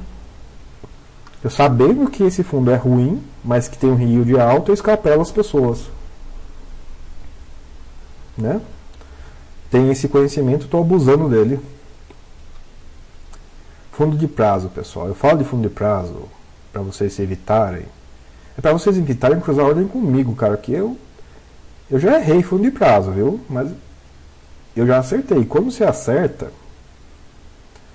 você vê, eu, assim, esse preço é impossível da pessoa recuperar. Você põe o preço que é impossível da pessoa ter. Não é, ter, não é recuperar. A pessoa, a pessoa vai ter um prejuízo horroroso aqui. Você vende, põe o preço prejuízo horroroso pessoal vai lá e chega num nível de preço de prejuízo horroroso. Eu tenho ordem executada, tem Kimp vendido a 24. Eu tenho Habitat 1 vendido a 1800, 1700. E o de Chaser, e o de Chaser total. Habitat 1 a 1700. Eu acho que vendi, acho minha umas poucas executadas a 1800. Nem que o fundo durasse 10 anos sem amortizar nada, ele daria esse rendimento. E ele vai amortizar, está amortizando todo mês. Não tem como. É preço de prejuízo. E o pessoal vai lá e zera o book no preço de prejuízo. me irrita profundamente, né? Aquele um vídeo que tem mais views meus no YouTube, como perder muito dinheiro com fundos imobiliários. Fundo de prazo e, né, o que não está acontecendo agora? Não está acontecendo agora, mas tenho certeza que quando voltar as emissões vai voltar a acontecer.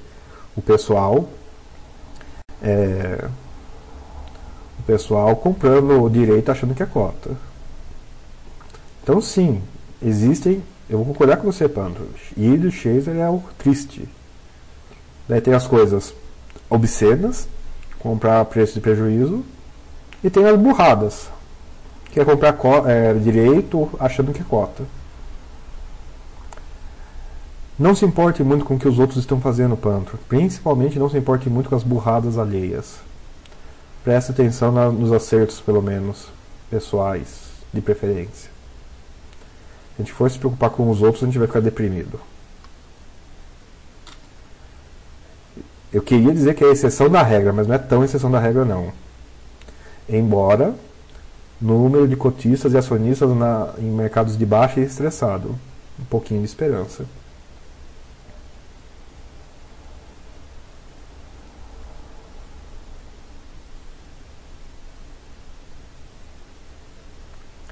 Uh, Henrique BP, bom dia, estou começando, preciso ter essa dúvida. Fundos CRI, posso considerar Veritar, Iridium ou fundos de papel são outros? Tá, bora lá pessoal. É que essa classificação não é normalizada, então ela dá confusão. Então deixa eu dizer para vocês os conceitos que eu uso. Lá em cima tem dois níveis só: tijolo e papel. O pessoal costuma segmentar do primeiro nível em quatro que é tijolo, fundo de fundo, fundo de CRI e fundo de desenvolvimento. Vocês vão encontrar essas duas essas maneiras diferentes. Na minha cabeça eu separo. Não, tem fundo de tijolo, renda, tem fundo de papel que inclui dentro dele, inclui dentro dele, no segundo aqui, tanto os fundos de fundos quanto os fundos de CRI, porque a intuição dele já falha. Então eu ponho fundo de fundo e fundo de CRI num balaio só. Eu sei que são estratégias diferentes, são razões diferentes, mas a intuição de tijolo não funciona neles. Então eles entram nesse balaio que é fundo de papel. E tem gente que separa fundo de fundo de fundo de CRI. Eu separo dentro de fundo de papel. Fundo de papel para mim inclui também fundo de fundo. Por isso que vocês vão ver eu falando fundo de papel, fundo de CRI, fundo de fundo, não de maneira tão intercambiável. E daí tem o o último lá, que é o Fundo de Desenvolvimento, e os fundos de prazo, que é outro balaio, que são que o pessoal erra pra caramba, desses vão entender porque eu falo isso. É na escala de entendimento. Fundo de tijolo, pelo menos tem a chance do cara ter uma noção como funciona. Fundo de papel eu vejo que dá confusão sempre. Fundo de desenvolvimento eu vejo que dá prejuízo com alguma frequência absurda. Vamos considerá-los em termos de entendimento de risco. Então, respondendo para você, Henrique, Sim, eu considero esses como fundos de papel também, junto com fundos de fundos.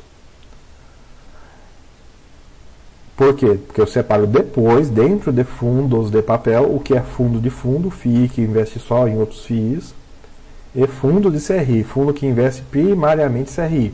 Olha só para você ver como não funciona bem. O Veritar é um fundo de CRI, ele só tem grosseiramente CRI dentro dele.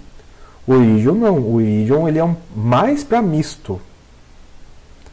Ele tem CRI predominantemente, mas ele tem muito FII dentro dele também. Abre um relatório gerencial do Iridium. O gestor até fala isso, então, a minha proposta é crédito em variadas formas. Até, e por que não? Se eu tenho um fundo de CRI e eu sei o CRI que tem dentro dele, eu posso considerar o fundo de CRI como uma forma de crédito. Percebe? Mas daí isso é a visão desse gestor desse fundo. No mandato dele, ele pode fazer isso. No mandato de fundo de CRI, só pode CRI. No mandato de fundo de FOF, geralmente só pode FOF. E tem os mistos, que também né, vira e mexe estão dentro dos fundos de papel, porque fundo misto tende a ser fundo de papel. Né?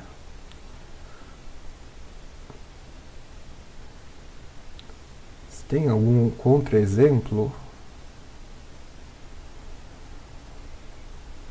Hum, Um contra-exemplo seria bom, mas eu acho que não tem um contra-exemplo bom nesse, nesse caso, Henrique.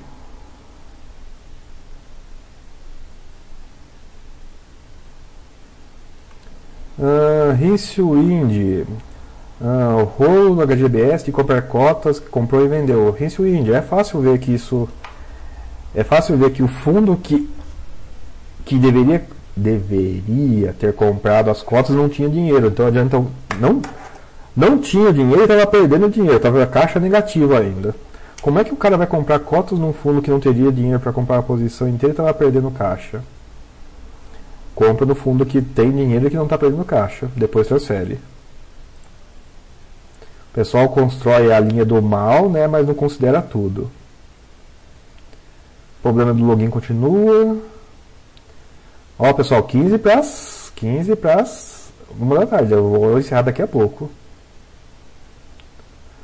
Ah... Fábio 27 Teria que, como ter uma noção, tem que contratar consultoria especializada. Por quê? São muitos prédios em muitos lugares. Tem que calcular o aumento e redução em cada, cada praça. Cada cidade, provavelmente, mas seria realmente região cada bairro. Só contratando serviço, cara. Não dá para estimar assim de cabeça, não. Contrate um serviço que faça isso, contrate uma consultoria achar uma consultoria que tenha preços regionalizados cada, em cada cidade de cada município do RBVA e BPPO, você vai ver que já é impossível. Daí fazer a conta beira essa impossibilidade também. Se for muita futurologia dois anos, como se fossem as renovações. É, Fábio, pega a informação do, dos maiores bairros. É o máximo que você vai conseguir fazer futurologia maiores cidades, desculpe. Pegar lá os Cafundó, pegar a cidade abaixo de meio milhão de habitantes, eu duvido que tenha consultoria para essas cidades. Você nem faz para essas.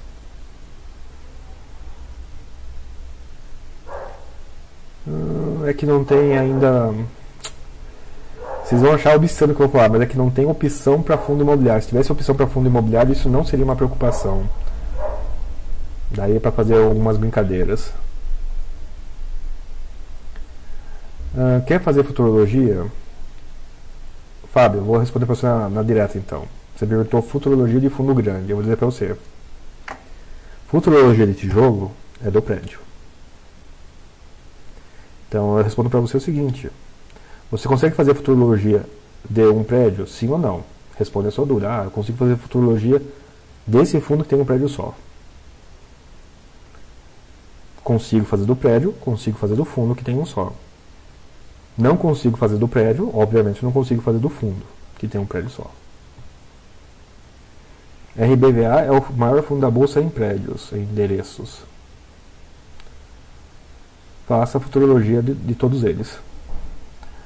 Ah, não dá. Essa é a resposta. Ah, dá. Você tem a resposta. Não é fundo. É prédio. É endereço. Então vamos começar por aí, Fábio. Me diz quais os endereços, o endereço que provavelmente se aceitaria a futurologia. Daí a gente realmente prossegue a discussão a partir daí. Qual o endereço que você provavelmente aceitaria a futurologia? Endereço. Endereço. Ô Ti, ninguém se aposenta e fica sem fazer nada. Isso é impossível. Você apenas muda a atividade e vai fazer. Fazer o que gosta. Correto, correto. Pensar enlouquece, pense nisso, né? A piada. Pessoal, parar é difícil.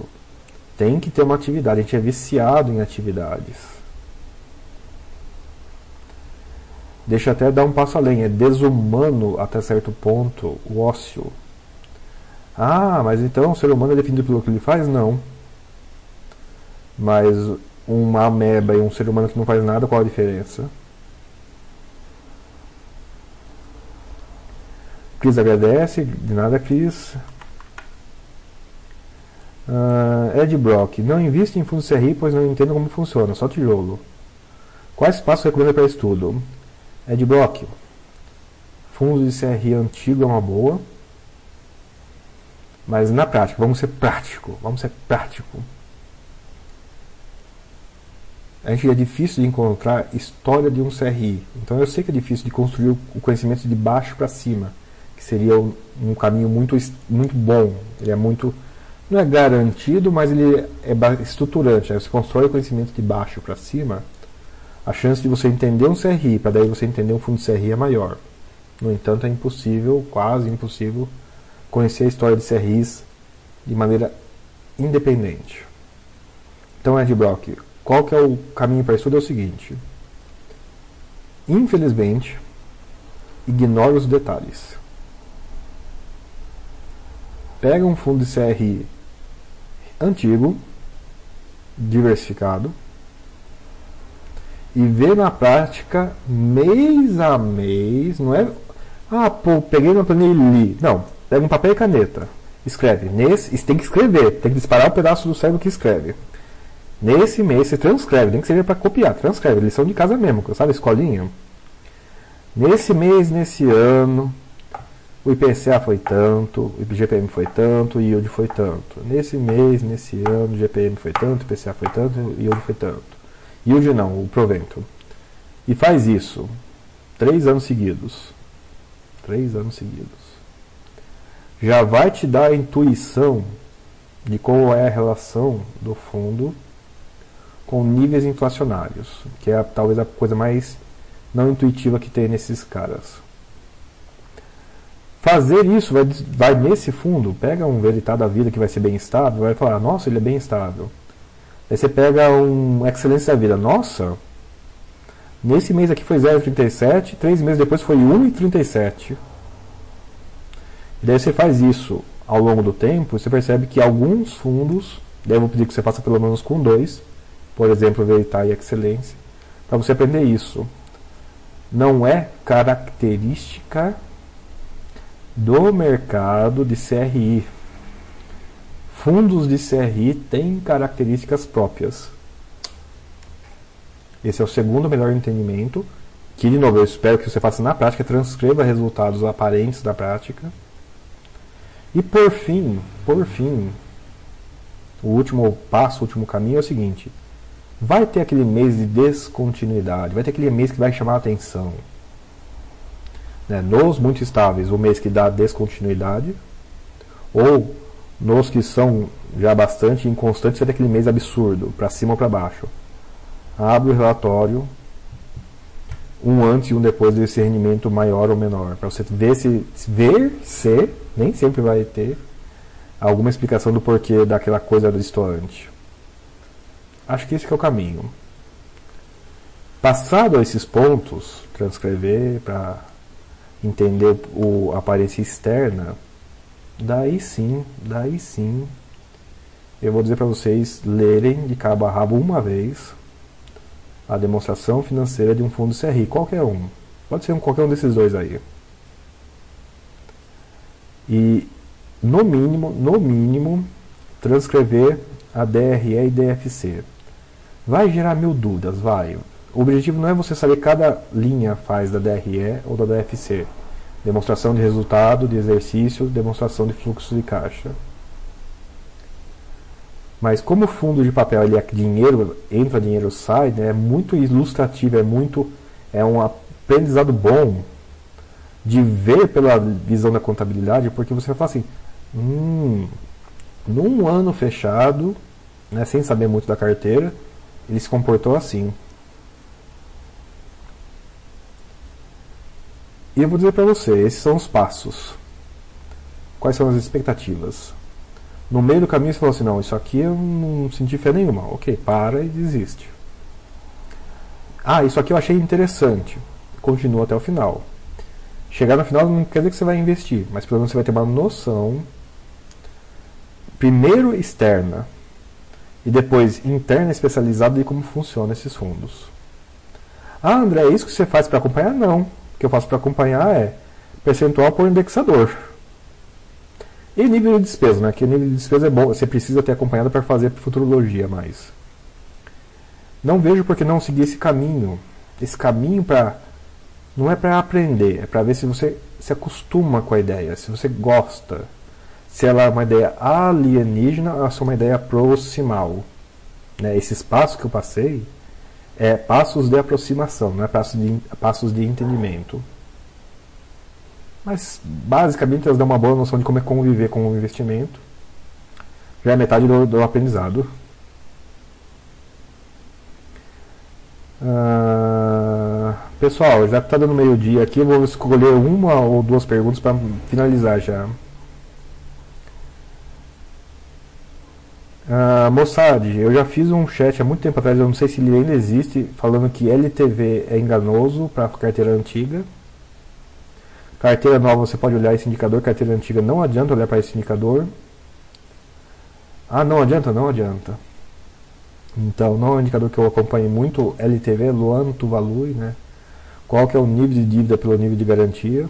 Quanto menor, melhor, inclusive.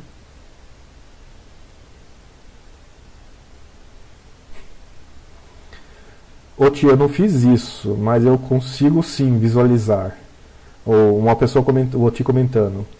Eu me aposentei alguns anos atrás. A primeira semana fiquei caminhando pelos comércios próximos de casa até dar hora de buscar os filhos no colégio. Pois é, é umas coisas que a gente faz mesmo. A quebra de rotina é terrível, pessoal. É terrível, terrível, terrível.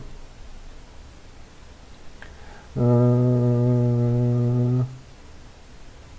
Fábio 27 faz uma pergunta. E no caso do BBRC, que só tem imóveis na Grande São Paulo, seria possível em bairros diferentes? Já viabiliza. Grande São Paulo é meio universal, mas já é possível. É melhor sua aproximação funciona. É, Fábio, como é grande São Paulo, como é grande São Paulo, você pega uma Bisuat, uma Ciila da vida, um contrato, você pede um relatório de degustação desse pessoal, aí você já faz a, a futurologia facinho. Não use FIP Zap, não adianta FIP Zap, tá? Mas tudo bem. Se você pegar na mão uma tabela por região, nem por bairro, vai. Ah, importante, pessoal. Por região. Cidades até 500 mil habitantes? Ok. Faz a cidade. Cidade passou de 300, 400 mil habitantes, já não funciona assim. Pega Macaé, vou dar um exemplo de Macaé. É, tipo, é, já, é, uma brincadeira que eu faço quando o cara ao vivo me pergunta: Ah, você tem Macaé? Ah, e do Macaé? Ah, que legal, você sabia que Macaé fica nos Cafundó? Daí o cara assusta, não. Daí eu, na hora muda a pergunta, né? Ah, não, desculpe, desculpe. É, é quantos, é, é, qual o bairro que você acha que está o Macaé? Ah, o cara fala centro.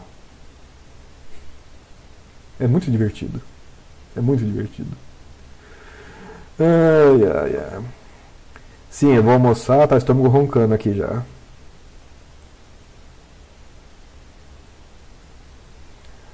Ah. HGRU, Educacional HGRU.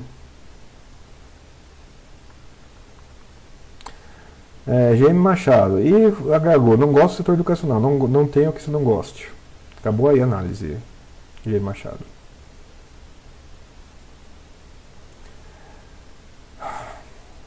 Alguém me diz, eu não gosto de tal coisa. O que eu ouço, eu vou vender na baixa. Não tem o que você não goste.